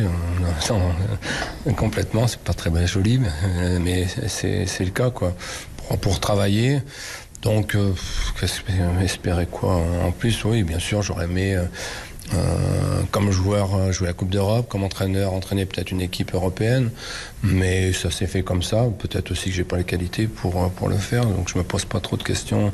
J'essaye de vivre à fond le temps présent. Et puis, puis voilà, puis je suis heureux comme ça. Dans ce stade de Clermont, euh, c'est une première. On a vu euh, un tifo à votre euh, effigie. Qu'est-ce que ça fait? Ouais, ça fait bizarre, ça fait, c'était une surprise, mais bon, c'est à l'image des, des gens ici qui sont, qui sont adorables avec nous. Que, il y a une journée de huis clos, autrement le- le- les entraînements sont ouverts à, à tout le monde. C'est ce que je, c'est ce que je souhaitais parce que. La région connaît pas véritablement le, haut niveau. On n'avait jamais joué en première division. Il y a, des, gamins, enfin moi je trouve, que c'est génial, qui viennent nous voir le mercredi ou les, les, les semaines de vacances. Euh, comment les priver de voir les- des pros euh, s'entraîner voilà, sur cette occasion-là. Et je peux, voilà, ça fait partie d'un, ça fait partie d'un tout, puis ça fait partie de nous aussi. Je pense qu'on on est, je sais que c'est pas possible aussi parce que c'est- facile de taper sur des, des gros clubs parce qu'ils ferment tout, mais je sais aussi que c'est- impossible d'ouvrir parce que parce que c'est trop compliqué. Nous, ça nous est extrêmement facile d'ouvrir les portes et, et eux nous nous rendent ça. Vous êtes attaché à la normalité, j'ai l'impression, à la simplicité. Oui, enfin oui, oui, oui, euh, oui, oui. Ouais, comme, comme les gens d'ici, je pense que les Auvergnats sont des gens simples. Quand ils vous, quand ils vous voilà, réservés, quand ils vous accordent leur confiance, euh, après c'est, c'est, parti. quoi. Vous avez tout donné Auvergnat finalement? Presque, oui, presque. Bon, Pascal, qu'est-ce qu'on peut vous souhaiter pour la fin de saison? Bah, bien, bien la finir. Si on pouvait être dans les dix premiers en fin de saison, ce serait, ce serait, ce serait bien. J'allais dire, ce serait génial, ce serait bien. ouais. Ce serait, ce serait bien. Donc bien, bien finir la saison, qu'il n'y ait pas de blessés et puis qu'on, puisse repartir euh, ensemble la saison prochaine. Et un trophée peut-être, non, de meilleur entraîneur? Ouais, enfin, ouais. Allez, on, Je- on peut le dire. Oui, oui, bien sûr. Mais bon, c'est déjà une surprise que je sois parmi les cinq euh, nominés. Donc euh, voilà, il n'y a, a pas de problème. Pascal Gassien, un homme simple, un Auvergnat. Tiens, ça me fait penser à la truffade de Karine euh, qu'on avait évoquée avec Guillaume Fritz. Et qu'on n'a jamais Et mangé. qu'il faudra qu'on aille vraiment manger. Euh, On en a mangé une, mais elle n'était pas très bonne. Oui, c'est c'est c'est- qu'on l'a pas mangé. c'est un homme attachant et je trouve que ce que c'est très intéressant, c'est ce côté justement entraîneur qui finalement est, est bien où il est et il sait très bien que s'il allait ailleurs, parce que tout le monde, Guillaume lui a posé la question, d'ailleurs vous rêverez pas avant la fin de votre carrière de, de tenter un plus grand club? Je pense qu'il sait qu'il est à sa place, Pascal Gassien, et je trouve qu'il a le mérite de, de le dire en fait. Oui, Il mais cherche pas à dire moi j'ai un entraîneur, j'ai des principes, je fais ci, je fais ça. Non, il, il sait qu'il fait ce qu'il fait là parce qu'il peut le faire. Humilité. Et oui, c'est c'est intéressant. mais c'est un bâtisseur. Ça va Alors, euh, non, Xavier râle parce que Metz vient d'ouvrir le score, c'est ça? Non, non, Annecy. Non, c'est Annecy, Annecy, pardon. face à Bordeaux. Il est fort nerveux. hein, je sais Vin- pas ce qu'il y a Vincent ce soir. Pajot. Mais c'est un joueur que tu adoré, je crois, Vincent. J'aimais beaucoup Vincent Eh ben Pajot. voilà. Un peu moins Il maintenant. faut qu'il se sauve. Hein. Ouais, ils ont fait de bons résultats ces derniers temps, Ah, donc ils il n'ont pas forcément. Oui, bon, ils sont. Il est en mode Damon Hill. Ils sont pas sauvés pour l'instant. Non, non, Ah, il y a, il il y a un zéro, c'est plutôt logique au regard de, de l'entame de match, mais on va revenir bien sûr à, à Pascal Oui. Donc, euh, Pascal Gassien, c'est vraiment un homme qui aime avoir du temps, qui aime euh, rester euh, là où il peut travailler dans la longueur. Et ce qu'il fait au, au Clermont Foot, c'est un, un travail qu'il a commencé depuis bien longtemps. Et c'est normal qu'il se sente bien. Et après, c'est euh, un peu un entraîneur à l'ancienne. Il a un certain âge. C'est vrai qu'il n'est pas euh, dans le courant des entraîneurs qu'on voit euh, Pas plus people. souvent. Oui, non, mais ça, il, est très discret. Il travaille bien. il Après, il gesticule. Il l'a dit d'ailleurs. hein. Sur le banc, je suis pas le même euh, parce que je suis pris par le par le match. Enfin, elle a raison, c'est pas non plus. Non, mais c'est rigolo. Non, mais si, si, ah, il, est, il est assez virulent sur, Non, mais sur c'est le rigolo banc. parce Et que- d'ailleurs, il dit souvent, je- il a dit dans l'interview, je, je, en rentrant, je me dis, mais qu'est-ce que j'ai fait? J'ai n'importe quoi. Je, je- Et puis c'est vraiment l'entraîneur à l'ancienne. Karine a raison d'insister là-dessus. On parle souvent des coachs aujourd'hui qui sont euh, assez stylés, qui sont Mhm. toujours avec la petite veste qui va bien. Pas tous. Pascal Gastien, il est quand même globalement toujours en jogging, comme les, les- les coachs l'étaient l'étaient à l'époque, et, et tant mieux d'ailleurs. Tant Mais mieux. Xavier, est-ce qu'on va pas revenir à ça? entraîneur, on lui demande, il est jugé sur ses résultats, pas pour euh, son apparence physique, mais c'est quelqu'un de très attachant. Euh, Karine l'a très bien dit. Euh, il est arrivé à Clermont pour succéder à Corinne Diacre, il me semble, en, en 2017. Exactement. Euh, donc euh, voilà, il travaille quand même sur du long terme. À Niort, il a eff- effectué un formidable travail Sur avec la terme. réserve pendant plusieurs saisons et avec l'équipe première aussi entre 2009 et 2014. Donc voilà, c'est un entraîneur qui aime s'inscrire dans la durée, qui travaille très bien, qui a un rôle aussi de formateur et qui connaît parfaitement son club. Et aujourd'hui, euh, il a des principes de jeu, euh, il a des choses qu'il met en place depuis euh, bon nombre d'années et il en récolte les fruits. Et aujourd'hui, ça fait plaisir de voir un entraîneur comme ça avoir des résultats et permettre à Clermont d'être huitième On parle beaucoup du budget, mais au-delà C'est marrant, budget, Xavier, le, c'est fantastique. le contraste entre ce que tu viens de dire et je voyais nos confrères de l'équipe, ils font un papier, je pense aujourd'hui ou hier, sur tous ces entraîneurs, ces changements. Donc euh, à venir, à, à venir. C'est-à-dire à Lille, euh, là on est un peu content du travail euh, du coach, mais et on parle déjà qui se bat. Et est-ce qu'on on va Nos pas- milieux aussi d'ailleurs. Oui, est-ce qu'on va pas revenir à ce que dit Xavier, à ce qu'à un moment dans les clubs, je vois Will Steele peut-être. euh, euh, Il va prolonger, euh, Will Steele. Voilà, d'avoir des mecs qui, ont peut un peu travailler dans la durée. Frank Hayes, par exemple, j'aimerais bien qu'il reste encore quelques années. Est-ce que les clubs n'ont pas besoin de cette stabilité? Il joue au tennis?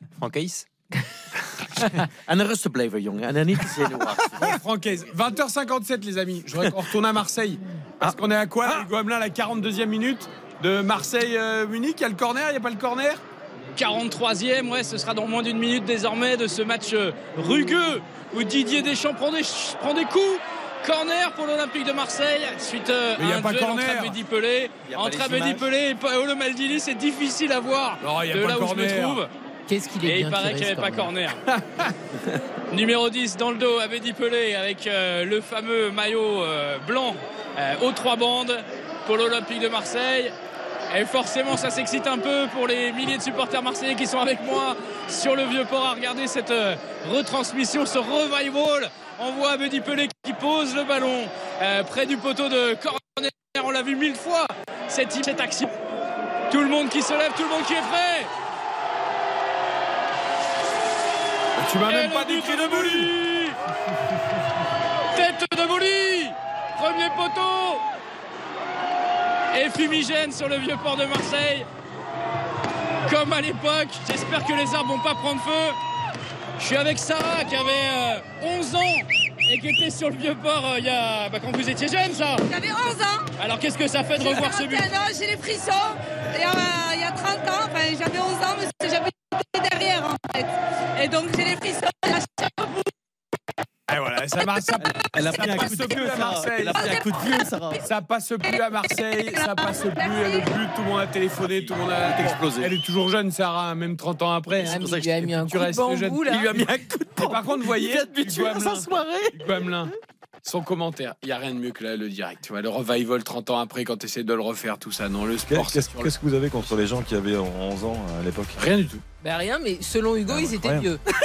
Ils sont vieux. Ils sont vieux maintenant. Ouais, ils sont vieux maintenant. Vous en tirez les conséquences que vous devez en tirer, Xavier. Ah ouais. Moi j'étais Ah, pas né. et Hugo, il, il est pas bien. ce Hugo soir. Hamelin sur le port à Marseille pour ce- cet anniversaire des 30 ans de la victoire de l'OM 26 mai 93 face à, au Milan à Munich la finale 1-0 le but de Basile Boli à revivre dans le podcast à jamais les premiers de Julien Cellier sur RTL.fr et sur l'appli RTL. On marque une courte pause, les infos de 21h et ensuite c'est les grands débats de RTL Foot. On va parler Coupe du Monde féminine de football et Ligue 1 avant le multiplex de la 37e journée de demain. RTL Foot. RTL. Il est 21h. La suite d'RTL Foot après les infos d'Aude Vernuccio. Bonsoir Eric, bonsoir à tous. Après 36 heures d'angoisse, la petite Eya retrouvée au Danemark, saine et sauve, la fillette de 10 ans, avait été brutalement enlevée hier en Isère par son père et un complice. Deux mandats d'arrêt européens ont été émis. Ils ont donc été interpellés. La maman, Amira, l'a confirmé auprès de Serge Puyot.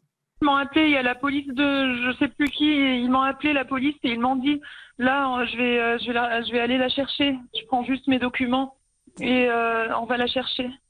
Vous êtes heureuse là forcément. Ah oui, ah oui, bah oui. Ah, Enfin genre oui. Merci pour tout. Merci. Pour tous ceux qui se sont mobilisés, Ah merci pour tout tout tout le monde, tout le monde, merci à tout le monde. Amira, la maman d'Eya, jointe pour RTL par Serge Puyot.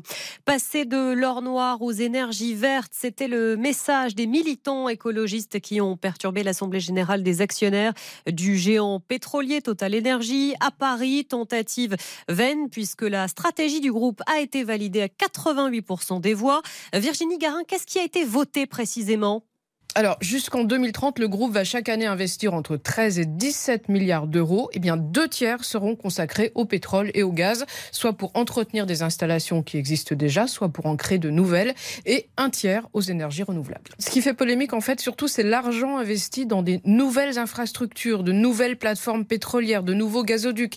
Alors ça, les climatologues des Nations Unies et même l'Agence internationale de l'énergie, hein, une agence qui représente les États, le critiquent pour avoir encore une chance de limiter la hausse des températures à 2 degrés. Il faudrait stopper tout de suite ce genre d'investissement. Une partie des actionnaires ce matin était prête à voter une résolution qui allait dans ce sens. Elle a recueilli 30% des voix. Ça n'a pas suffi. Donc la stratégie de Total ne répond pas aux objectifs de l'accord de Paris sur le climat. Les précisions de Virginie Garin pour RTL. De nouvelles inquiétudes ce soir sur l'état de santé du pape François. Le souverain pontife fiévreux et fatigué a annulé aujourd'hui tous ses rendez-vous, annonce qui intervient deux mois seulement après son passage à l'hôpital et juste avant les célébrations de la Pentecôte. Pas plus de précision pour l'heure. La météo demain du soleil partout en France le matin avec quelques brumes locales près des côtes bretonnes ou encore en, Auvergne. Dans l'après-midi, les orages vont gronder au sud entre les Pyrénées, les Alpes et la Corse en épargnant tout de même le pourtour méditerranéen. Ailleurs du soleil, les températures comptées de 7 à 19 degrés le matin en moyenne du nord au sud. L'après-midi, vous aurez de 16 à 31 degrés la maximale à Avignon. L'arrivée du Quintet Plus, il fallait jouer le 13, le 6, le 8, le 12, hélas. Et puis les courses demain à Anguien-Soisy, les pronostics de Dominique Cordier, le 3, le 11, le 5, le 6, le 7, le 9, le 10. Et sa dernière minute, c'est le numéro 9, Y de Ceylan. Merci beaucoup, Aude Vernuccio. C'est noté pour la dernière minute. On se retrouve à 22h. À tout à l'heure. À tout à l'heure.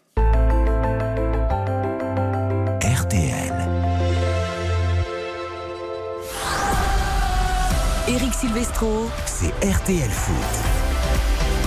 RTL Foot jusqu'à 22h ce soir avec Karine Galli, Xavier Domergue, Baptiste Durieux et Stéphane Powell. Tout le monde demande l'âge à qui maintenant Préféré, oui, il y a- il y, a une, histoire d'âge là. Il y a plein de jeux. où on était il y a 30 ans pour la victoire de l'OM. Bon. Nous allons passer à autre chose. C'est Yannick Noah aussi, non Deuxi- 40 ans, Yannick. Noah. 40 ans. J'étais pas né. Et Ça, j'étais- je... Malheureusement, j'étais né aussi. Xavier Domergue non plus n'était pas né. Baptiste, je crois que nous étions les seuls nés. euh, Qui avons vu Yannick Noah soulever la Stéphane Powell. Ça me fait tellement. Ça- En quelle année Ça, c'est- un vrai souvenir. 83. 83. Eh, mais ça, c'est un vrai souvenir, moi, de petit Ah, aussi Ouais, Allez, à j'avais peine, un an. à peine. Mon père, il hurlait dans, dans, dans C'est la triste, pièce quand ça Noah a gagné. Oui.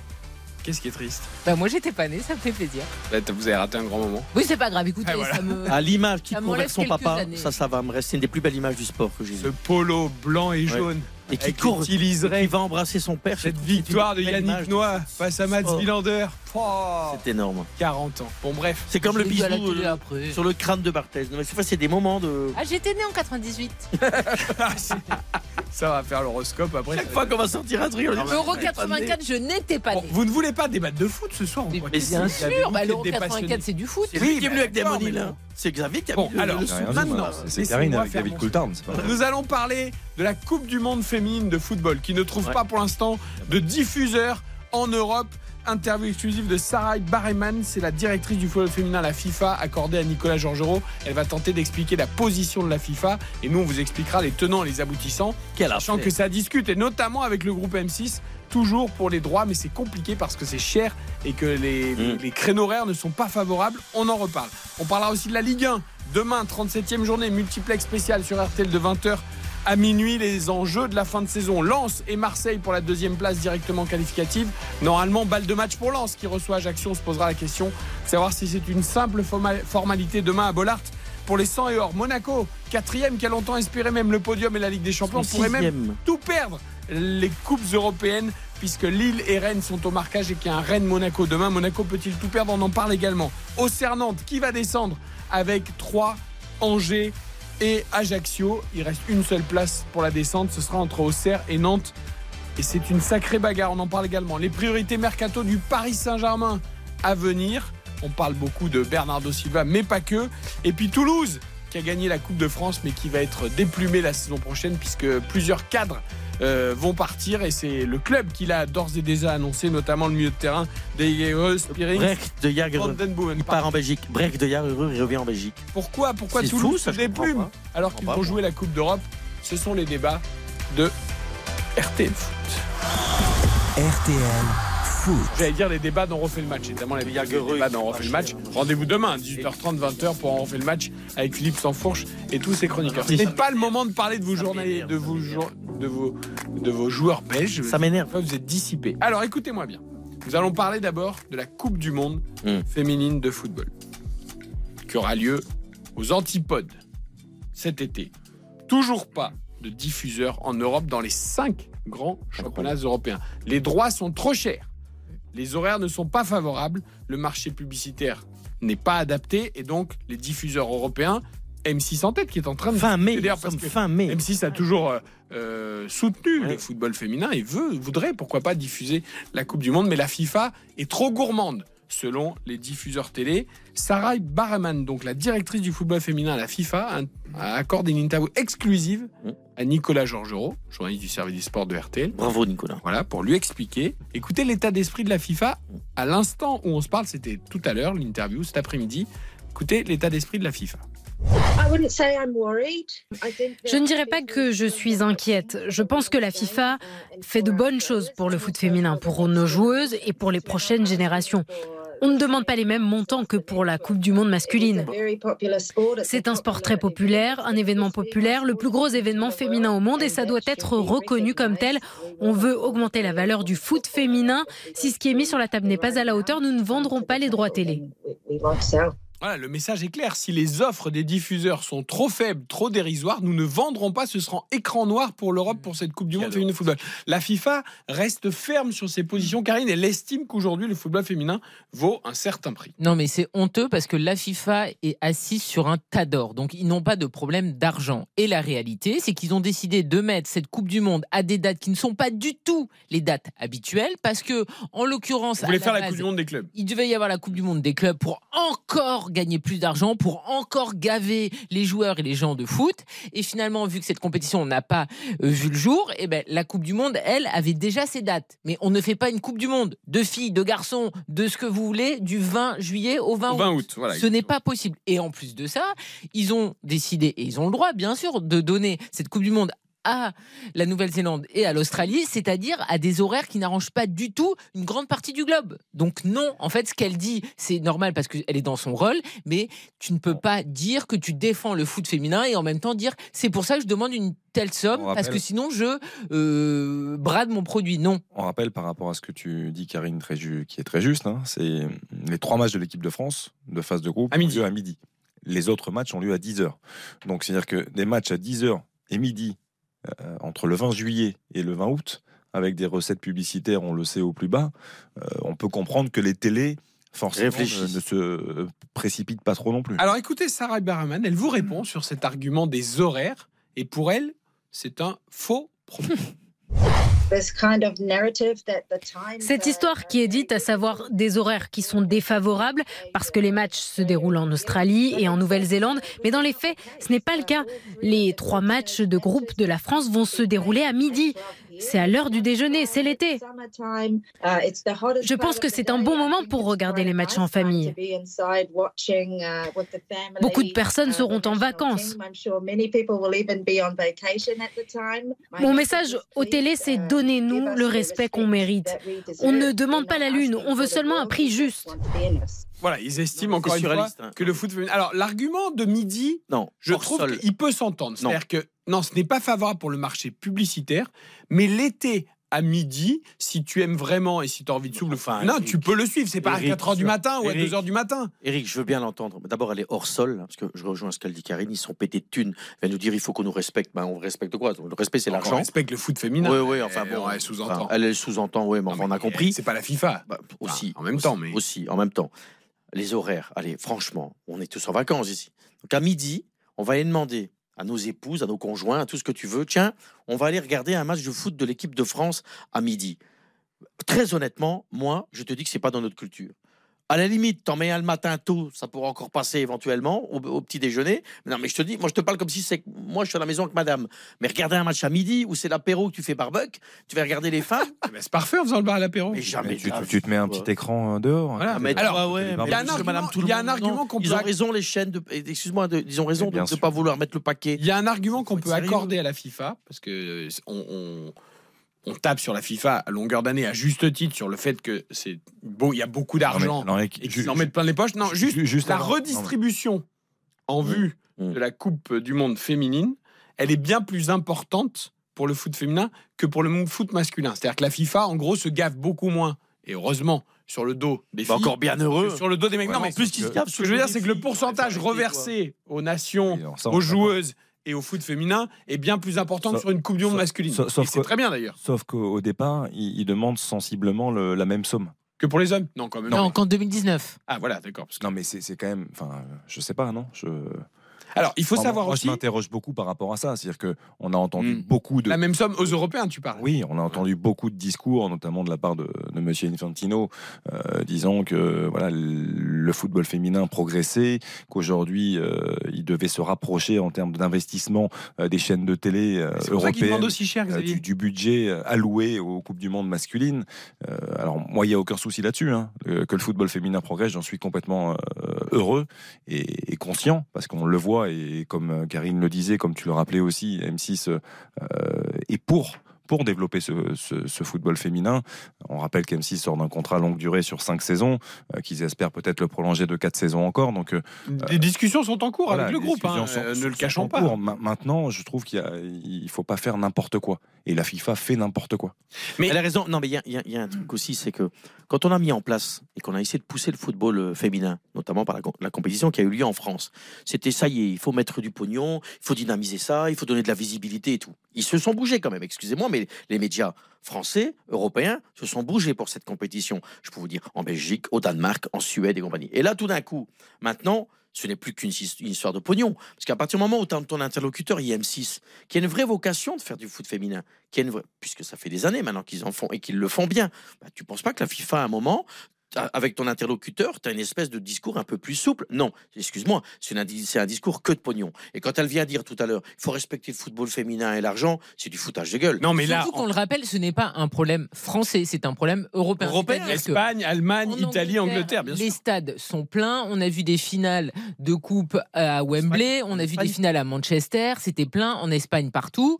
Les Allemandes sont vice-championnes d'Europe. C'est pareil. Les droits n'ont pas été acquis. Les Anglais sont championnes d'Europe en titre. Les droits ne sont pas acquis. Donc, c'est pas que la France qui est le vilain petit canard. C'est l'Europe, c'est l'Europe. Les pays phares de l'Europe, pas tous, mais les cinq pays phares qui disent non pour l'instant parce que les sommes sont trop élevées. Alors, en fait, les télés, et comme tout le monde, on ne peut pas être constamment les vaches à lait, en fait. Il y a un truc qu'il faut aussi peut-être expliquer et qui est peut-être une erreur stratégique de la FIFA, euh, c'est que les droits de la Coupe du Monde masculine et de la Coupe du Monde féminine ont été séparés. Avant, tu achetais un package euh, où tu payais très très cher pour les hommes et où tu mettais en gros euh, un, un bonus et où tu avais aussi la Coupe du Monde féminine dans les droits. Euh, une sorte de package. Ça, ça, pour le coup, c'est bien, moi, je trouve. Aujourd'hui- Aujourd'hui, non, mais que les deux soient séparés. Oui, mais aujourd'hui, ça a été séparé. Sauf que. Sauf qu'on compare. Du coup, non, c'est pas que tu compares, Ah c'est bon, que on tu n'achètes tout le temps. que les filles. Et sans, leur- sans faire offense, le football féminin est en développement et c'est Mmh. très bien qu'il se développe. Mais pour l'instant, ça, ça reste évidemment bien moins important que les garçons. Et surtout au niveau peut-être aussi modèle économique, Visibilité. stratégie, sponsor, etc. Et donc de les laisser, entre guillemets, toutes seules dans un package tout seul, c'est peut-être plus difficile aussi Ah non, mais moi, à je coller des non, partenaires. Je, je suis à l'inverse. Ah non, non, je pense complètement différemment, un peu comme Xavier. Je pense que justement, comme le produit est nouveau et en construction, Et un peu moins cher. enfin, et un peu moins cher, ça te permet d'aller en évolution et step by step à arriver à un moment à des, des- des chiffres un peu meilleurs, mais tu peux pas demander tout de suite pour les femmes de mettre ce que tu mettais pour les garçons. C'est là où j'en veux à la FIFA, c'est qu'à un moment, tu peux pas demander à Monsieur Taverneau du, du- du groupe M6 de venir et de mettre du pognon comme si c'est pour Bah, des le garçons. problème, c'est que le marché Il y a aucune cohérence dans ça. ces horaires-là, Il est il il faible. Ah, bien Non, mais il est nul. faible. Nul, mais il est faible. Je veux dire, pour, nul. pour M6, à cette heure-là, il est Il est nul, mais elle a raison. Que ça soit Ah, pour M6 l'ensemble des diffuseurs d'ailleurs. Que hein. ce soit M6 ou TF1, parce que ce sont les deux qui, euh, a priori, euh, sont les plus intéressés. Quand tu as un match à midi, tu as Mais soit ouais. le 12-45, soit le 13h qui est impacté. Et le 12-45 et le 13h qui sont les journaux, ce sont évidemment des euh, rendez-vous des locomotives, vecteurs d'audience. Donc en fait, il n'y a rien qui va. La réalité, c'est que si ça avait été en Europe, mais c'est normal qu'il y ait un turnover, on est d'accord. hein. Le but, c'est de donner évidemment à tout le monde une compétition. Il y aurait eu beaucoup moins de problèmes. Mais là, ces horaires. Quand elle vient nous dire, Karine, qu'à midi, quand elle vient nous expliquer qu'à midi, c'est un super horaire, elle se fout vraiment de la Alors, ce qui est étonnant aussi. Il y a que toi qui aimes bien que c'est à midi. Non, il y a que toi qui vas manger des olives en regardant juste- les. Je te dis juste qu'à midi, Ouais. tu peux quand même, si tu aimes ça et que tu as envie de voir la Coupe du Monde féminine, c'est pas pas, deux heures du c'est pas rédhibitoire. C'est Ouais. pas en pleine nuit où euh, voilà, tu peux quand même, euh, à la limite, à midi, de toute façon, il faut pas se baigner ou être en plein soleil entre midi et 14h parce que euh, ça tape trop. Donc tu peux faire Mais pour les garçons, à midi, ça peut être bien, mais pour les femmes, il faut motiver à regarder les filles. Et donc, ça veut dire un horaire de midi, c'est pas pour tout le monde, pour monsieur et madame tout le monde, qui sont pas fans de football. Là, euh, aller regarder les filles à midi, c'est si la compliqué. FIFA, si la FIFA n'est pas trop gourmande et si tout le monde est intelligent, Ça peut être bien. les droits seront vendus Et les et droits seront. tu, et tu regarderas Ouais, le match à faire. midi et tu le regarderas le match à midi parce que t'aimes ça et que Nous, oui, le foot ouais. féminin se développe et que voilà. Non, et puis on le voit en termes d'audience, parce qu'on Faut être raisonnable, c'est on tout. dit, on dit quand même très souvent qu'il y a un décalage, ce qui est le cas. hein. On peut pas comparer l'audience d'un match de l'équipe de France euh, masculine à un match de l'équipe de Il faut France. pas comparer les stades, les Voilà, affluences. ça- n'a rien de comparable, mais c'est ce qui aussi a fait réfléchir euh, certaines télés sur le, le prochain appel d'offres, au-delà de la Coupe du Monde. C'est-à-dire que Ouais. depuis l'arrivée d'Hervé Renard, il y a quand même un vrai coup de projecteur sur l'équipe de France. Euh, ça a été très compliqué pendant plusieurs saisons avec Corinne Diacre, on le sait, pour les journalistes, mais pas que. Après, l'image n'a- Pour quand même que guerre positive. Là, depuis qu'Hervé Renard est arrivé, on sent une équipe de France en opération séduction constante. Et je pense que voilà, il y a un, Et- un nouvel élan qui a été donné. On Ouais. l'a vu notamment sur l'audience des dernières rencontres, euh, où ça a plutôt bien marché, où on- ils ont frôlé, on a frôlé le million et demi.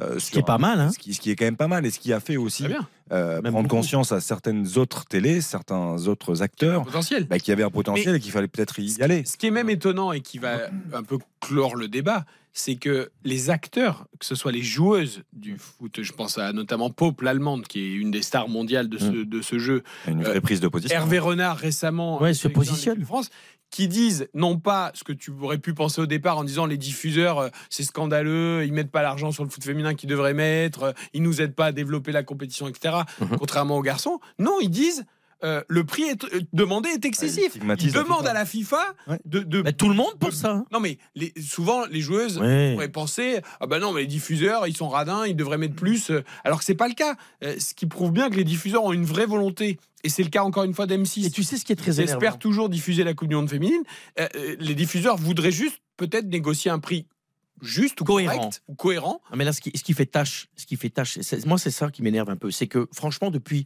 et notamment grâce à, c'est vous qui les commentez, mais grâce notamment au- au- maintenant aux matchs qui sont diffusés, on a envie maintenant, on commence à être. Ah oui. Moi, je, je suis tombé un peu love du football féminin. J'aime bien, et je suis pas le seul. Il y a des gens qui commencent à. aimer. Et là, tout d'un coup, patatrac, on nous, on, on va peut-être priver les gens. Enfin, je pense pas, hein, je pense qu'ils vont, Oui, ça va quand même s'arranger. forcément, euh, Mais ça fait tâche. Ce qui se passe là, je trouve que ça fait tâche. Dans l'embellie du football féminin, ces espèces de négociations, ça énerve. Je pense que monsieur, madame, tout le monde qui aime le foot, ça énerve. Après, par contre, et je vais peut-être me faire accuser de plein de choses en disant ça, moi, ce qui m'agace, c'est l'embellissement, comme tu dis, et le développement, qui est réel, et c'est très Même bien. le jeu, c'est beaucoup mieux. Je voudrais qu'on évite non plus l'angélisme en Bien disant sûr. toujours le foot féminin c'est fabuleux, le foot Non, féminin c'est c'est mieux les mieux. garçons, C'est les, mieux. foot- les filles elles font pas ci, les filles elles font pas ça. On dit pas ça, hein. Non mais il y en a, Ici il y en a Bah ouais. beaucoup qui le disent. Là, on a, là, on a Non, vu tout le contraire ces que dernières là, années, hein, effectivement, Non mais sur- c'est-à-dire qu'il faut pas non sur les plus. dernières périodes, c'est Bah, plutôt oui. les garçons font pas ce que font les filles. Exactement. C'est c'est plutôt ça. Non mais, moi je c'est trouve. important. si Vous avez regardé. PSG C'est euh, trop facile de dire les garçons il y a ci, il y a ça et les filles c'est formidable. Il faut trouver le juste équilibre. Eric, délégué, un délégué commercial, il fait quoi? Quand il vend sa voiture,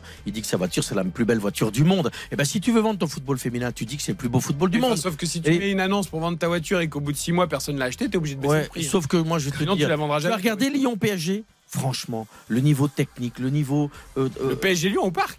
moi, j'ai trouvé, j'ai vu Ouais, des choses intéressantes. intéressant. Oui, il y a des choses intéressantes. Mais on voyait pas ça il y a 5 ans. Hormis la blessure de Delphine Oui, Cascarino. Mais il faut y aller étape par étape. Mais ra- rassure-toi, détends-toi. Dunkerque mène 1-0 sur la pelouse du Mans. Ah, Donc Ah, détends-toi. Pour l'instant, tes amis Dunkerque Et Valenciennes, faire Je vous propose, on fait la pub et Ouais. derrière on fait un point sur les scores. Ligue 2 nationale avant les débats sur la Ligue 1. À tout de suite.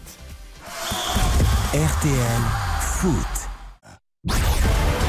RTL Foot. Présenté par Eric Silvestro.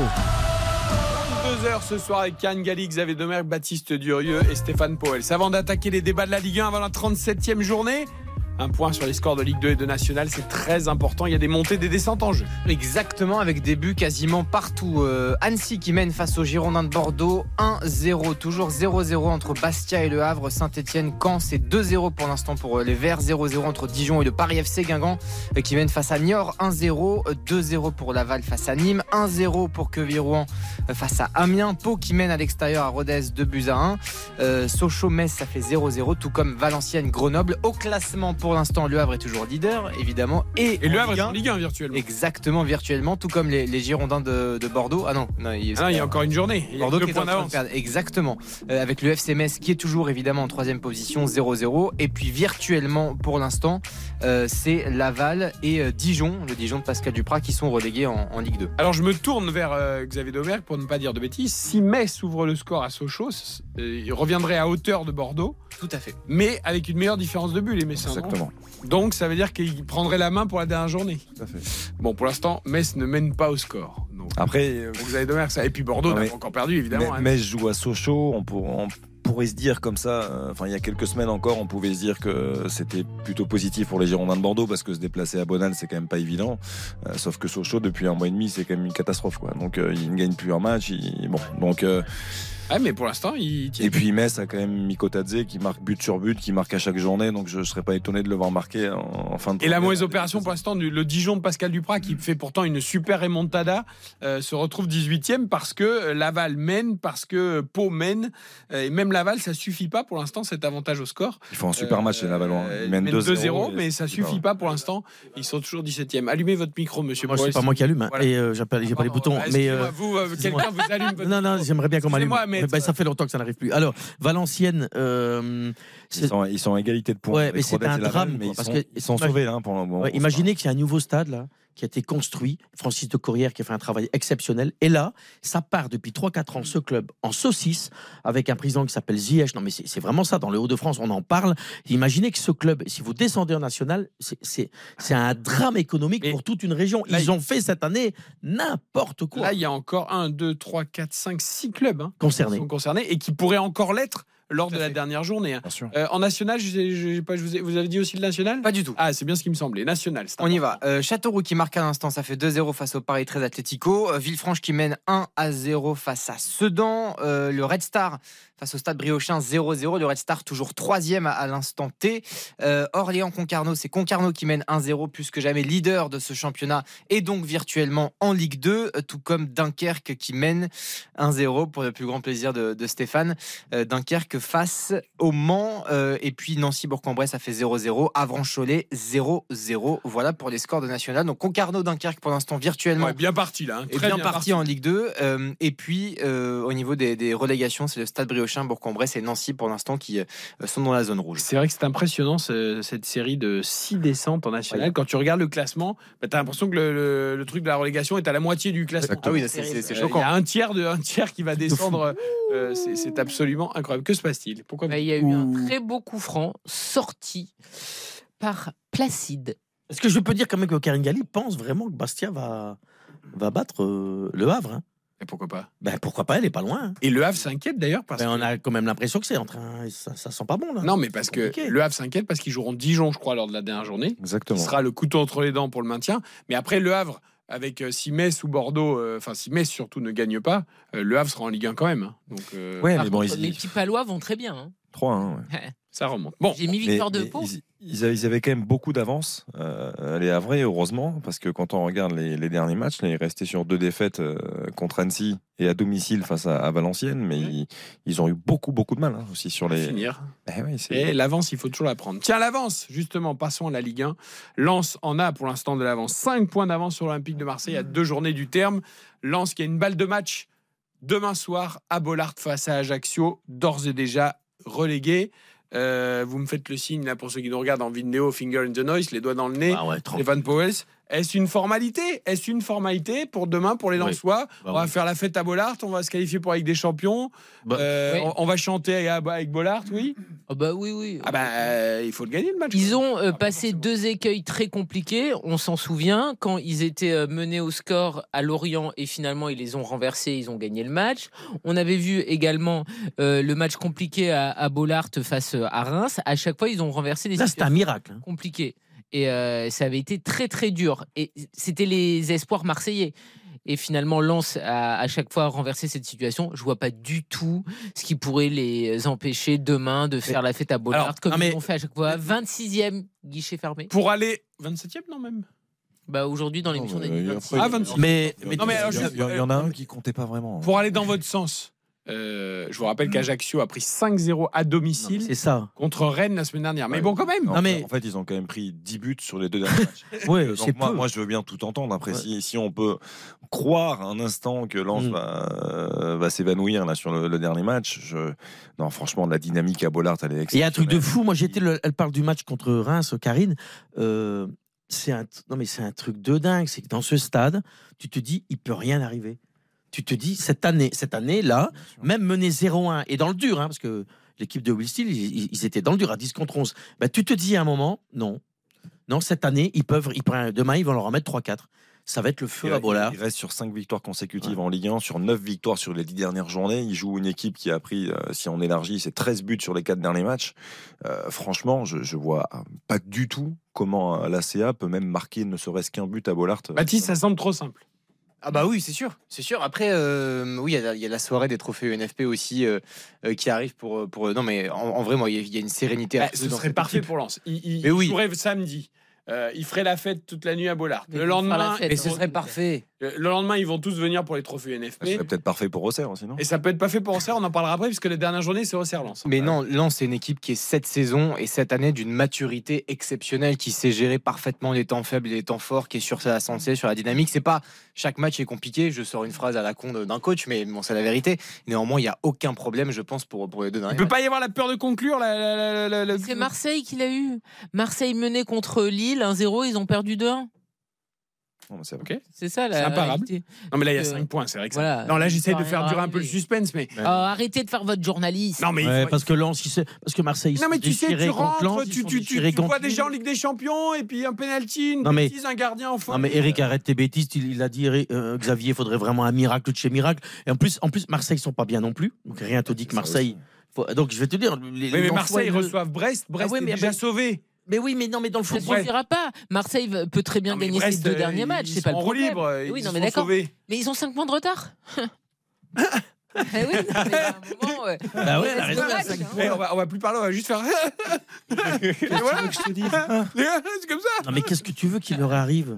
Openda veut mettre son 20e but. euh, c'est- Bah, Openda, il marque plus depuis 5 matchs. Ah, il, va, il va le marquer. Deux, demain. monsieur. Deux, mais quelle Ah, mauvaise Marseille. langue. Bah non, c'est pour faire un Et peu toi, c'est vraiment ton côté monégasque. Mais non, T'aimerais mais bien faut la savoir, voir, Louis ça. Openda. Ah, bah, T'aimerais ça, bien j'aimerais la voir. la voir, oui, je te confirme. Et ça va coûter Mais cher. qui n'aimerait pas la voir, Loïs Openda Et moi, j'aimerais bien qu'il reste surtout bien à Lens. Et ils vont rester. Ils rester. vont tous Voilà. Non, mais que là, le là petit tu la Ligue reste. des Champions, tout le monde reste, non Eh oui. Bah, je souhaite pour le club. On fera le débat plus tard. Non, mais est-ce que la l'AC. Milan, ils ont vu cette semaine, ils ont annoncé Ça, c'est une, vraie, la que- c'est priorité. une vraie question, ça. Ouais. C'est une vraie question. Est-ce que, parce que ce serait trop beau qu'il reste, parce que c'est une C'est équipe. extraordinaire. Le match n'est même pas encore joué que vous me faites déjà qui va rester ou qui va partir de Non, Lens. Parce qu'il faut, faut être sérieux. C'est important. Il faut être sérieux, il faut être sérieux. Bah oui, faut être On parle football, Oui, hein. Eric Silvestro. Non, non, mais comment maintenant, ça. Non, non, je voulais dire que De toute façon, on va l'avoir dix fois le débat. j'aimerais, naïvement qu'il y ait un pacte entre les joueurs qui, qui se sont battus pendant trois ans pour, pour avoir cette place européenne. J'aimerais qu'ils puissent tous Non, rester ça- ensemble et, et ne pas casser cette ossature. Il y aura Attention, pas de pacte. parce que l'effectif, il faut qu'il soit renforcé naturellement. Il faut que des postes soient doublés. Donc il va falloir un peu chambouler une ossature, mais sans détruire un collectif qui est parfaitement bien rodé. Néanmoins, j'espère que la Il y a un bon management. hein. Après, le, le Ça bosse bien. que si un club anglais, on connaît la puissance financière de la première ligue qui vient sur euh, Luis Openda et, et qui met un chèque avec plusieurs dizaines de millions Attends, ils viennent avec 25 voilà. millions là, c'est Milan, c'est une farce ou quoi? T'as vendu euh, Victor Osimhen 90 et tu vas vendre Openda maintenant pour 25. Ne le vends pas, Ouais. ne le vends pas. Fais une saison de Champions Le League. problème, le problème- Montre-le, vous savez, le problème est toujours le même. même pour lui. C'est-à-dire qu'évidemment que tout le monde au départ va avoir envie de rester en disant c'est qualifié, la Ligue des Champions, c'est fabuleux, lance la continuité. Non, mais après, par rapport à ce que tu dis, Eric, il y a quand même une question de, de construction d'effectifs et de mentalité. Je veux dire, l'équipe qui aujourd'hui euh, joue et défend ce maillot lensois, C'est une équipe qui a des, des valeurs humaines très Ouais. importantes. Bien sûr. À, à l'image de Francaise qui a construit aussi son équipe sur ça. Donc aujourd'hui, alors moi je suis peut-être naïf aussi, hein, mais j'ai envie de voir cette équipe jouer ensemble en Ligue des Champions. Et je pense que ils ont quelque part les mêmes valeurs et les mêmes envies. Non mais on Mêmes a tous envie. pense. Sauf que si t'es Loïs Openda, je connais pas, le- j'ai pas en tête le salaire de Loïs Openda. C'est quoi le C'est le même agent que Seko Fofana et c'est le même agent que euh, le Lens gardien. Quelqu'un l'a en tête? J'avoue, je sais pas du tout. De Pas quoi. Son salaire Le salaire. Absolument. Un salaire. Oui, bon, un salaire. Si t'as un Plus club élevé que le nôtre. plus que vous, Eric. Oui, ça évidemment. A priori, Je crois- ça devrait être le cas, ouais. De ta Je 40. pense que même plus élevé que nous tous. euh, Ah bah oui, hein, oui. il doit être à 40, quelque chose comme Non, ça. il doit être à plus que ça. quand Non, même, je suis pas sûr. Non, là, il y, y a certains chiffres euh, Je suis pas sûr qu'il soit beaucoup plus que ça. À peu près. qui sont pas officiels qui parlent de 100 000 100 euros 000, par mois. Voilà. Ça, de, de Louis Openda oui, évidemment. Jamais de la vie. Mais si. Mais jamais, il prend pas Mais car- jamais mais- 100 000. mais- mais- il venait de Vitesse Arnhem et ils, lui ont pas donné ça. Les dirigeants 40 de 000, 40 Lens. 000, c'est le salaire moyen en Ligue 1 maintenant. Je, je te dis qu'il a pas un gros salaire. Bon, Et peu importe. Ça. Mais peu De importe. toute façon, qu'il ait 40 ou 100 000, arrête alors évidemment, les gens vont dire qu'il est 40 ou 100 000, c'est une vraie différence. Mais ce que je veux vous dire, c'est Arrête avec ce truc-là du 40 000 salaire moyen parce que le PSG ils font tout exploser. Quoi. Tu, tu peux pas prendre ce salaire moyen. Non, mais d'ailleurs, c'est pas 40 000, c'est la moyen parce que c'est, il est bien plus élevé. C'était avant, Non, déjà, avant que le PSG explose. Le c'était il y a PSG, 15 ans. Bref, je sais pas ce que je voulais dire. S'il y a un club anglais Hmm. ou allemand ou italien ou n'importe qui qui arrive et qui dit Moi, je veux Loïs Openda. Nance va dire ah ben non, nous on n'est pas vendeurs, euh, on veut jouer avec des champions, avec Et l'effectif. que lui dit je veux me barrer, c'est ça. Après, ils vont mettre, ils vont dire on met 60 millions sur la table. Lens va peut-être résister encore. Ah, Mais si le joueur, on lui dit nous on te file 500 000. Le joueur, il a beau vouloir rester à Lens pour jouer avec des champions, s'il gagne 100 000 euros par mois et qu'on lui propose 500 000, Alors, euh, à un moment, toi. Eric. Eh ben non, mais, c'est humain. Si toi tu ça. gagnes 2000 euros et qu'on vient de proposer 10 000, Non, mais- même si tu es bien dans ta boîte, bah, tu réfléchis quand Non, même. mais je suis d'accord On a avec toi, fait, mais ça dépend aussi quand même un petit peu de ton âge et de ta carrière. Loïs Openda, c'est sa première Exact. saison au plus haut niveau. Il explose dans un nouveau championnat. Il n'a jamais joué encore une saison de Ligue des Champions où il sera l'attaquant numéro un. Donc en fait, il doit tout prouver. Karine. Il a tout intérêt à raison. rester dans un club qui le connaît, qui le mettra en confiance, etc. Parce Karine. que sinon, il va faire quoi? Il va aller signer à Newcastle Mais non, mais Karine, j'ai une question à Et tu veux que je te donne un nom? Et Pep Quand il est parti de Lille Non, Il s'appelait Pépé. Bah Pépé, bah moi je dis oui, Parce bon. Pep, c'est Pep. Non, il y a Non, qu'un Pep. mais Pépé, quand il s'en va, il fait quoi derrière? Donc il y a un moment. Il fait rien, mais sauf qu'il est, il est allé forcément. Je t'explique, je t'explique. Mais pas parce qu'il est belge. Le mec Karine, elle a complètement raison. Ce type, c'est une première saison, et encore, il y a eu un, des petits flottements un mois ou deux. Mais il fait une très belle saison. Loïs Openda, il y a apparemment, de mes informations, il est plutôt pas mal entouré. Pas mal entouré. Si tu as un bon agent, écoute ce que je te dis jusqu'au bout. S'il y a un très bon agent, il va lui dire bien sûr que tu iras un moment à Manchester United ou ailleurs. Tu vas gagner beaucoup d'argent, mais pour ta carrière, pour grandir, pour évoluer, jouer avec Lens en Champions League avec un entraîneur Franck Hez qui t'a fait grandir. Mais on Ça, est tous d'avant, ça. C'est Stéphane, malheureusement, Ah on bon, est- bah on est voilà. pas non, mais. Stéphane, sur le Je suis un principe. naïf, c'est ça. vous Non, dites. sur le principe, vous avez tous raison et on est 100% d'accord, c'est ce qu'il faut faire ou ce qu'il faudrait faire. Moi, je dis simplement que si quelqu'un arrive avec un salaire multiplié par 5, tu peux pas ne pas être chamboulé et ne pas réfléchir. Ah, C'est pour ça qu'il faut des biens, que Karim, des gens à côté exemple, qui le calment. fait sa première saison à RTL, qui se régale tous les vendredis et tous les vrai. samedis, qui bosse avec une équipe qu'elle adore, parce que nous sommes des gens Et qui est grassement payé ici. pas Non, pas assez. qui est tout à fait correctement payé. D'accord Bon. Mais si demain, la concurrence arrive et multiplie son salaire par 5, Mais je suis en fin de carrière, monsieur, ça n'a rien à voir. est-ce que, alors qu'elle est très heureuse avec nous et qu'elle a envie de Mais continuer. elle n'est pas Louis Tu Openda. vois, je céderai à l'argent, bien évidemment. je ne suis pas Louis Openda. Ben donc voilà Bah, tu vois, tu, tu vois, je te ramènerai pas ce soir. Ah non, bon alors je vais réfléchir. Mais non, Louis mais Openda, c'est- c'est première humain. saison au plus haut niveau. Mais vous avez tout à fait raison. Elle a raison, Et Karine. tu crois que l'agent, il n'a pas envie de prendre une commission de. Mais ils sont pas tous comme ça.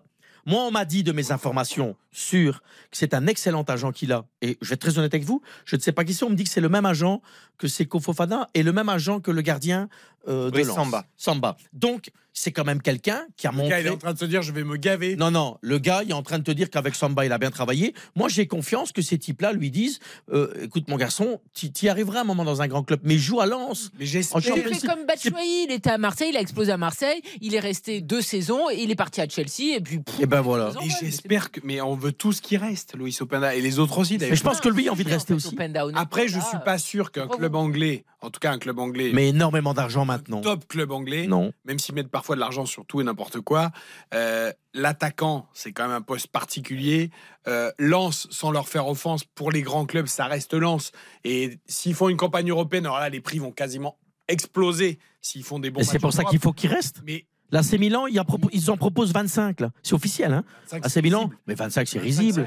25, c'est moins que Vitinha. 25, eh, bah oui. Non, mais 25, c'est risible. Mais non, mais c'est pour ça que je te dis 25. c'est bien, pas bien. Pour... Ça veut dire aussi qu'ils ne considèrent pas encore, comme, comme tu dis. 25, c'est risible. Pour Lens, euh, ça s'étudie. hein. Non. Euh, non, non, je pense qu'ils Ils savent ont faire. quand même payé une dizaine ou une douzaine. euh, Après, 10 là- millions. Là, là où c'est Non, bien, mais c'est c'est- que- non, mais tu dois faire au moins x3 ou x4, Mais ça x5. fait- ce, que, ce que je veux dire, c'est que ça fait quand même réfléchir. Je veux dire, t'es pas. Enfin, Oui, oui. écoute, peut te faire je pense qu'à 25, Lens réfléchit même pas. Oui, non, mais ils ont. Et ils ont- Eric, À partir de 50, Eric, ils ont bien il raison. y a des dirigeants, de- mais vraiment, il faut le dire, de très grande qualité au Racing Club de Lens. Monsieur Pouille, le président, euh, il y a des gens de qualité. Je pense que ces gens montrent.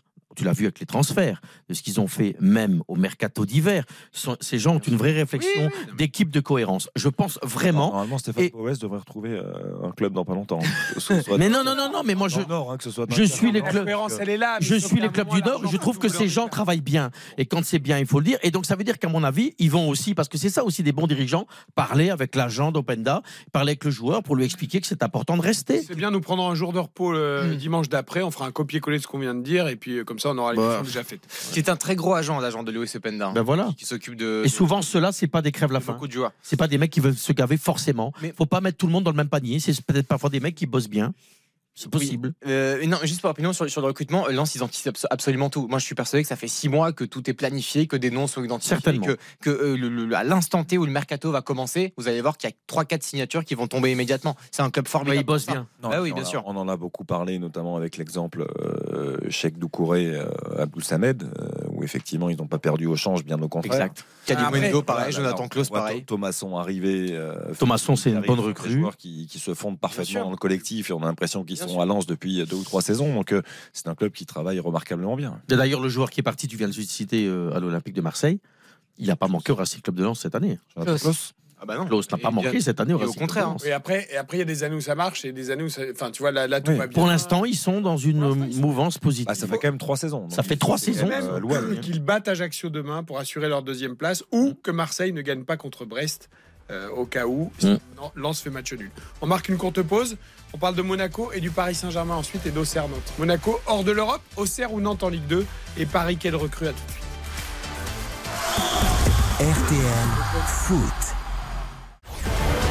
RTL Foot. Présenté par Eric Silvestro. Jusqu'à 22h ce soir avec Karine Galli, Xavier Domergue, Baptiste Durieux et Stéphane Powell. Nous continuons à dérouler le menu de la 37e journée de Ligue 1 demain, soirée spéciale sur RTL Multiplex 20h minuit. Angers 3, Clermont-Lorient, Lens, Ajaccio, Lille, Nantes, Lyon, Reims, Marseille, Brest, Montpellier, Nice, Rennes, Monaco, Strasbourg, PSG et Toulouse, Auxerre. Juste avant de parler de la lutte pour la Ligue Europa et de la Ligue Europa Conférence, match à 3 entre euh, sans doute Monaco, Lille et Rennes. Euh, Marseille, on est d'accord, il y a juste à prier, aller non pas là, sur la Canebière ou à la Bonne Mère, mais à Lourdes. hein. Il faut vraiment un miracle, là, une. C'est impossible. Voilà, 5 points d'écart. Ah, moi, Marseille se contentera de la troisième place qui est, euh, qui est assurée hein, pour l'Olympique de Marseille. Euh, bon, il faudra passer par le tour préliminaire sans doute parce que la Roma euh, semble loin en Serie A. La Oui, donc ils se qualifieront pas. Voilà. Bah, Peut-être qu'ils se qualifieront, mais ça, Bah va, ça va compliquer le travail de Pablo Longoria sur le marché. Sur les sept dernières années, combien de clubs français se sont Oui, qualifiés bien, bien. Zéro. Zéro. Nous verrons. Euh, L'année Sur prochaine, les, sur les sept dernières saisons, C'est cela. zéro. euh, on le rappelle, tour préliminaire. Oui. on rappelle Ou que euh, les barrages, tu sais, ça Oui, bien sûr, bien sûr. bien sûr. Mais 2024, personne 2000. n'est arrivé jusqu'à la phase de groupe. saison 2024-2025, nous aurons forcément 4 qualifiés pour la Ah ben, tout le monde sera qualifié. Non, mais c'est très bien. Donc, non, mais là, au moins, il y aura plus à se poser la question. Euh, Lille, Monaco, Rennes pour la quatrième et la cinquième place. Monaco qui, il y a encore 5-6 semaines, devait lutter avec Lens et Marseille pour la deuxième place. Et Monaco qui aujourd'hui tremble de non pas ne pas jouer Ligue des Champions, mais ne même pas jouer la Ligue Europa et peut-être ne même pas jouer la Ligue Europa. Mais pourtant, il y a votre copain, Philippe À Clément. savoir donc de ne pas jouer du tout la Ligue Europe. Pourquoi? Parce que Monaco est quatrième avec 65 points. Lille cinquième avec 63 points Mm. et Rennes sixième avec 62 points. Monaco a encore 3 points d'avance sur Rennes, mais Aujourd'hui. Monaco se déplace à Rennes demain. Rennes qui a une meilleure différence de but. Donc en cas de victoire de Rennes à domicile et de Lille contre Nantes, Monaco serait éjecté des places Ils vont se faire européennes. déglaguer à Rennes. C'est hein. quand même une façon fabuleuse de tout foutre en l'air en fin de saison, ma chère Karine. Écoutez, en plus, je mise sur une victoire de Rennes. Mais vous avez raison. Bah, parce qu'on regarde très souvent les matchs de Monaco et c'est vrai que vous seriez si bien sur le banc de Monaco à la place de Philippe Clément parce que vous nous racontez à chaque fois ce qui va se passer et ça se passe. Non mais ce qui est incroyable, c'est que vous vous moquez négatif. beaucoup moins de moi ces dernières semaines. Ah si? Parce que le scénario catastrophe que je vous avais annoncé est en train d'arriver. Mais vous avez raison. C'est parce que vous- tu connais ton équipe et ton entraîneur. C'est parce que tu sais qu'ils n'ont pas le niveau. C'est exprès, machin, etc. Non, mais ce qui est, ce qui est flagrant, non, On y est presque. C'était dur à voir quand même. On n'y est pas encore, on y est presque. Ce qui est impressionnant, c'est cette espèce de déliquescence, d'état d'esprit, de mentalité. Tu as l'impression que cette équipe, elle vit plus. Alors Philippe Clément, mon cher compatriote, il est complètement à la ramasse. Qui, entre parenthèses, euh, s'il n'a pas de Coupe d'Europe, va peut-être se faire éjecter. Ouais, il pense aller à Bruges, mais ils ont signé un entraîneur à Bruges. Alors que hier. sans doute, euh, Sinon, même, il pourrait rester quand même. même s'il est que cinquième, il va rester. Tu penses qu'il va Certains- rester Certains diront malheureusement. Et si t'es sixième, il va rester Non, s'il Bah, est Jamais sixième, de la je pense vie. que- Ah non, s'il est sixième et qu'il y a Et pas même de Coupe d'Europe, cinquième, il va rester bah, je- je- Il y a doute. Mais Il sixième, paraît c'est qu'ils sûr, sont assez contents qu'ils donnent un peu de temps de jeu aux jeunes. Oui. Bon, bref. Bon.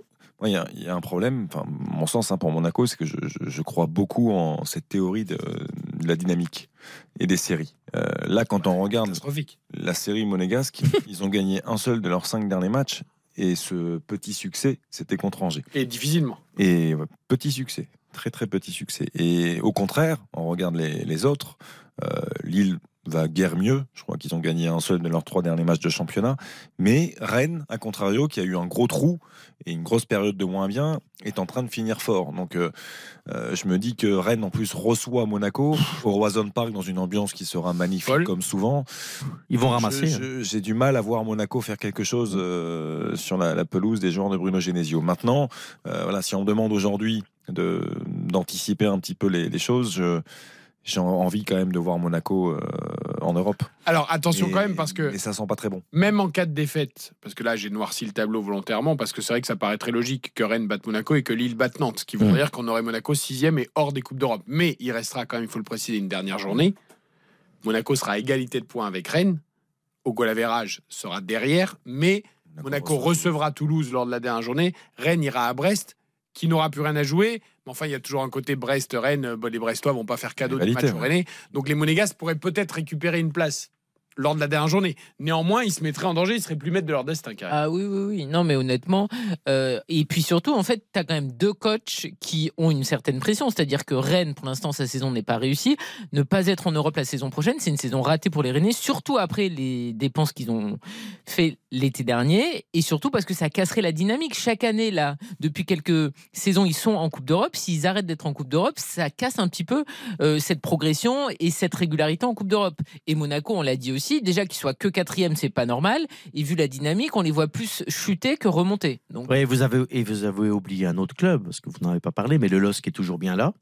Et donc j'ai quand même l'impression que le LOSC pourrait euh, sauter tout le monde sur la barre fixe. Ça veut Bah, dire que. Moi, je vois, le, je vois Lille quatrième. Je vois le quatrième, moi. Je vois Lille. Alors peut-être parce que pour bon. ça, il faut, pour ça, il faut Ouais. marquer, il faut de nouveau être décisif. Je pense être, que euh, là, euh, ils sont quand même. La dernière victoire a fait du bien à Lille. Euh, ouais, ouais, elle a fait beaucoup de bien mentalement. Et je pense que eux aussi pourraient bien enclencher un dernier sprint qui, est, qui soit intéressant. D'ailleurs, contrairement comme ce que vous En dites. plus, les Lillois joueront à 3 lors de la dernière Exactement. Donc je pense que Lille, un euh, sprint final et Rennes, ils seront bien dans le sprint final. Et je pense que les Monégasques, bah, c'est les plus, comme on parle des, de, des de groupe, bah, mais même tu sens qu'il n'y a pas de, il y a pas d'âme. Tu sens les Lillois au taquet. Tu sens que les Rennes, depuis le retour de Madjer, en grande forme, ils sont de retour beaucoup beaucoup mieux. C'est quand même le, le maître à jouer, je trouve, de, cette- de cette Romailleur. équipe. Ouais, ouais. le- non, mais il est quand même très bon. euh, Ouais, enfin, il est très bon. Il a, il a fait deux mois corrects sur la saison. Enfin, Bah, parce qu'il y a eu des problèmes j'ai- j'ai quand hors même un- football. j'ai- J'ai quand même un vrai problème avec lui. C'est-à-dire que c'est un joueur fantastique, mais c'est un joueur qui n'a plus du tout d'influence il- depuis. là, il prépare son transfert. Là. Bah oui, mais c'est bien le problème. Il joue bien 3-4 matchs en fin de saison Non, pour le transfert. Est-ce que je peux rectifier parce que Xavier, il sait ce que je vais dire, mais c'est quelque chose que je, je dirais à moitié à l'antenne. Il y a eu des problèmes personnels. Oui. Graves problèmes personnels qui se sont faits après la Coupe du Monde. Voilà, je ne le dirai pas plus. Et Mais avant la Coupe du Monde, il était déjà pas bon, hein, parce qu'il avait voulu partir. Nous sommes d'accord, Karine. Mais pendant la Coupe du Monde est arrivé des faits qui font qu'il n'a pas été bon et des faits graves personnels. Et donc ce garçon a perdu son football. Et je trouve qu'il l'a retrouvé, c'est vrai, Xavier, depuis deux, trois semaines, mais au bon moment, c'est ça que je veux dire. Au bon moment pour Rennes. Au bon moment. Avec le remplacement de Bourigeau aussi un peu plus dans l'axe, euh, ça marche mieux. Vos paris, du coup, sur les 4, 5, 6, là? Ah, on doit, Ah, on doit se va y prononcer aller. 4, 5, 6 Ah non, alors euh, en haut.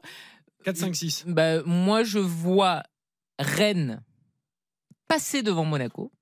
Donc Lille, euh, Rennes, Monaco. Lille, Rennes, Monaco. 4, 5, 6. Exact. Lille, Rennes, Monaco.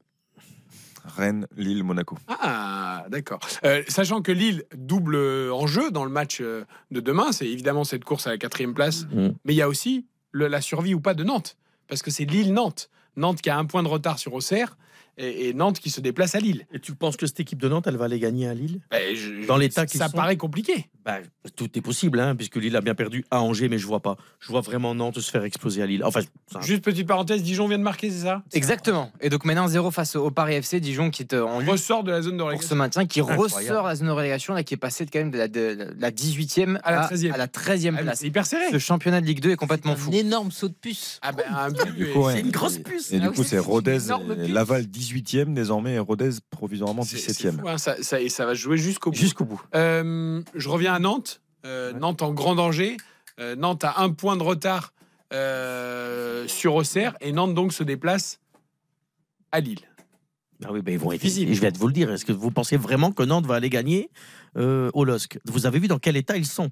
C'est la déliquescence totale. Enfin, je ne vois pas. Bagarre entre les dirigeants.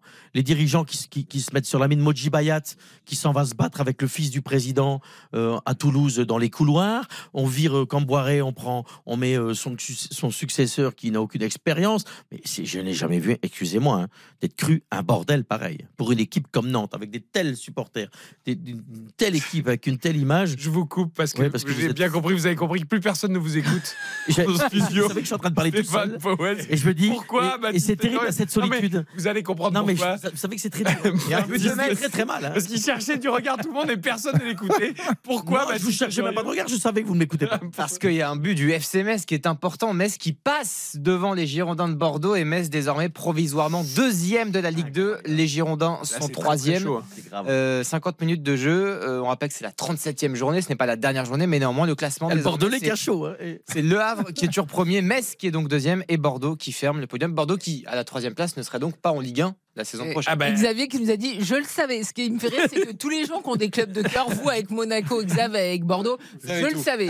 Vous voyez toujours le côté Mais noir. non, mais c'est. Mais... non, ce qu'on ce qu'on imaginait moins, c'est que Bordeaux perde à Annecy pour l'instant. Ouais, exactement. Pas fini. Euh, Exactement. que Metz puisse l'emporter à Sochaux. Bon, euh, Sochaux est en roue libre et, et puis Metz cartonne. Mhm. Mais c'est en fait là, c'est Bordeaux qui, ne- qui, à la limite, un match nul permettrait au Bordeaux de rester devant avant la dernière journée. Exactement. Là, c'est qu'ils perdent, c'est ça le problème. C'est pas Pour, fini. pour la petite histoire, j'avais envoyé un message à Anthony de Talek qui est euh, Hmm. en train de, bah, de- d'enclencher un- une nouvelle partie de sa carrière dans, un staff un petit peu plus euh, sportif, mais avec un peu plus de hauteur.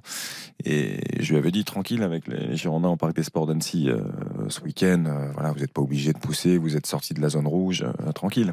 Mais il a dit oh, non, on peut pas se permettre d'être tranquille. Et, non, un- Annecy, Annecy qui avait éliminé euh, l'OM, hein. Je rêve pas, non? En Coupe de Coupe de France, ouais. Donc c'est pas comme non plus une équipe de chefs. Non, mais hein. après, après Rodez qui avait c'est- éliminé Monaco, ils sont relégables aussi. hein. Ouais, ouais, Mais c'est, euh, mais particulièrement performant depuis plusieurs semaines. Euh, Bordeaux gagne, mais c'est souvent euh, ric-rac et, voilà, on, on pouvait sentir euh, ce, qui, ce qui est en train d'a- d'arriver. Après, Euh, il reste 40 minutes, hein, Oui. attention. hein. Après, vous avez Bordeaux encore tout le temps d'égaliser. cette année. Parce que si c'est pas cette année, C'est plus. là, euh, la blague. Gérard Lopez, ça va s'écrouler là. Ouais, évidemment. Le fair play financier, à un moment, c'est gentil. Parce que euh. pour le coup, ça n'a pas été si mal géré cette première année. Enfin, je veux dire, ils sont en position de monter. Euh, moi, je m'attendais à ce que Mais c'était merveilleux. Moi, je me rappelle ici sur cette antenne, quand on suivait, on savait même pas si Bordeaux allait être en Ligue Bien 2 sûr. ou pas. Et, et déjà, la nouvelle, le simple fait d'être en Ligue 2, c'était une nouvelle forte pharmacie, et, euh, fantastique. Et là, le fait de les voir en posture pour être en Ligue 1, mais c'est un truc de Bon, ouf. Moi, j'ai du, cas- mal, j'ai, du mal parce que, euh, avec toute l'amitié que j'ai pour Xavier et le club de Bordeaux, mais voilà, j'ai du mal avec une personne qui s'appelle Monsieur Lopez et je trouve ça insupportable qu'il a pu euh, planter euh, des clubs et pas que Lille. Mon petit club de Moucron et, et, d'autres au Portugal. Et que là et, tant mieux pour Bordeaux si Bordeaux monte hein, parce que il y a des jeunes derrière un centre de formation. Mais ce type excusez-moi mais moi ça. Et comment la DNCG lui a redonné les clés? Comment la mairie de Bordeaux lui a donné les clés? Alors s'il monte vous allez me dire ben il a bien fait il a réussi. Mais moi, je voudrais bien voir les finances de Bordeaux, mais les vraies finances. Je voudrais bien voir la DNCG, comment ça va se passer. Que Bordeaux monte, j'en suis ravi. Mais franchement, si Bordeaux ne monte pas pour M. Lopez, j'ai Après, envie de ricaner un peu. Si ça en reste, Plus en, dur, mais- si ça reste en l'état, Hmm. on peut aussi avoir Metz et Bordeaux en Ligue 1 et Le Havre qui se fait avoir, hein, parce que Le Havre a trois points d'avance sur Metz et Bordeaux avant la dernière journée. Non, mais le Havre est mal depuis. Un point suffira au Havre, sauf que Le Havre a une moins bonne différence de but que Metz et Bordeaux. Et donc, euh, Le Havre, en cas de défaite contre Dijon, euh, c'est même Et il Le Havre qui semble- peut il me semble que hein. Bastia vient de marquer.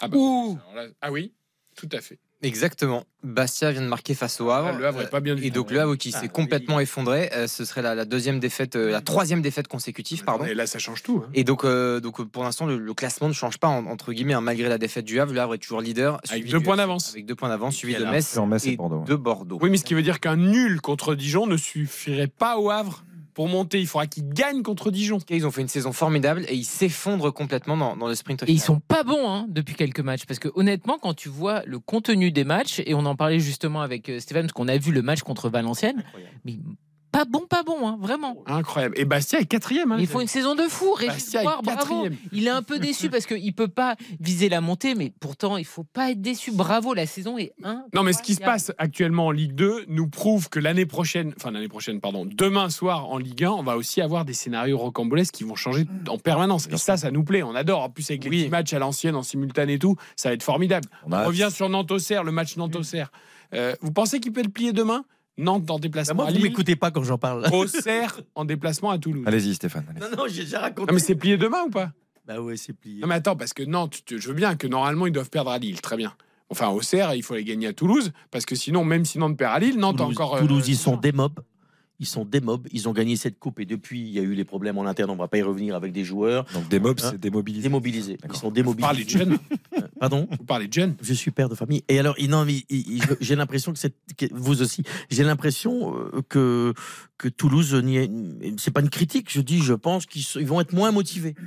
Ils vont être moins motivés. Ouais, mais dernier match à Toulouse, ils vont vouloir quand même jouer. En plus, les, les adieux de, euh, de, de de Spearings, Ah ouais, les Van de Den Van Den Boomen. Monde s'en fout. hein. Mais non. Non, non, mais c'est c'est le- toute Ils l'ossature. vont, ils vont le jouer le match. Hein. milieu de terrain de. Et moi, ça me qui fâche un peu. Et vous savez, mon amitié avec Philippe Montagnier, je ne l'ai La pas eu. aussi, non? D'ailleurs, mais ça m'agace. ça oui, m'agace. tout à fait, je crois, oui. Ça m'agace que ces le- joueurs le s'en quatrième, vont. Enfin, ça- c'est un- Bah, qu'il s'en aille surtout c'est euh, après un en an, étant mais c'est- libre. Non, mais c'est Libre, surtout libre. que c'est ça le problème. C'est que pour les finances de Toulouse, c'est pas bon. c'est un truc de ouf. hein.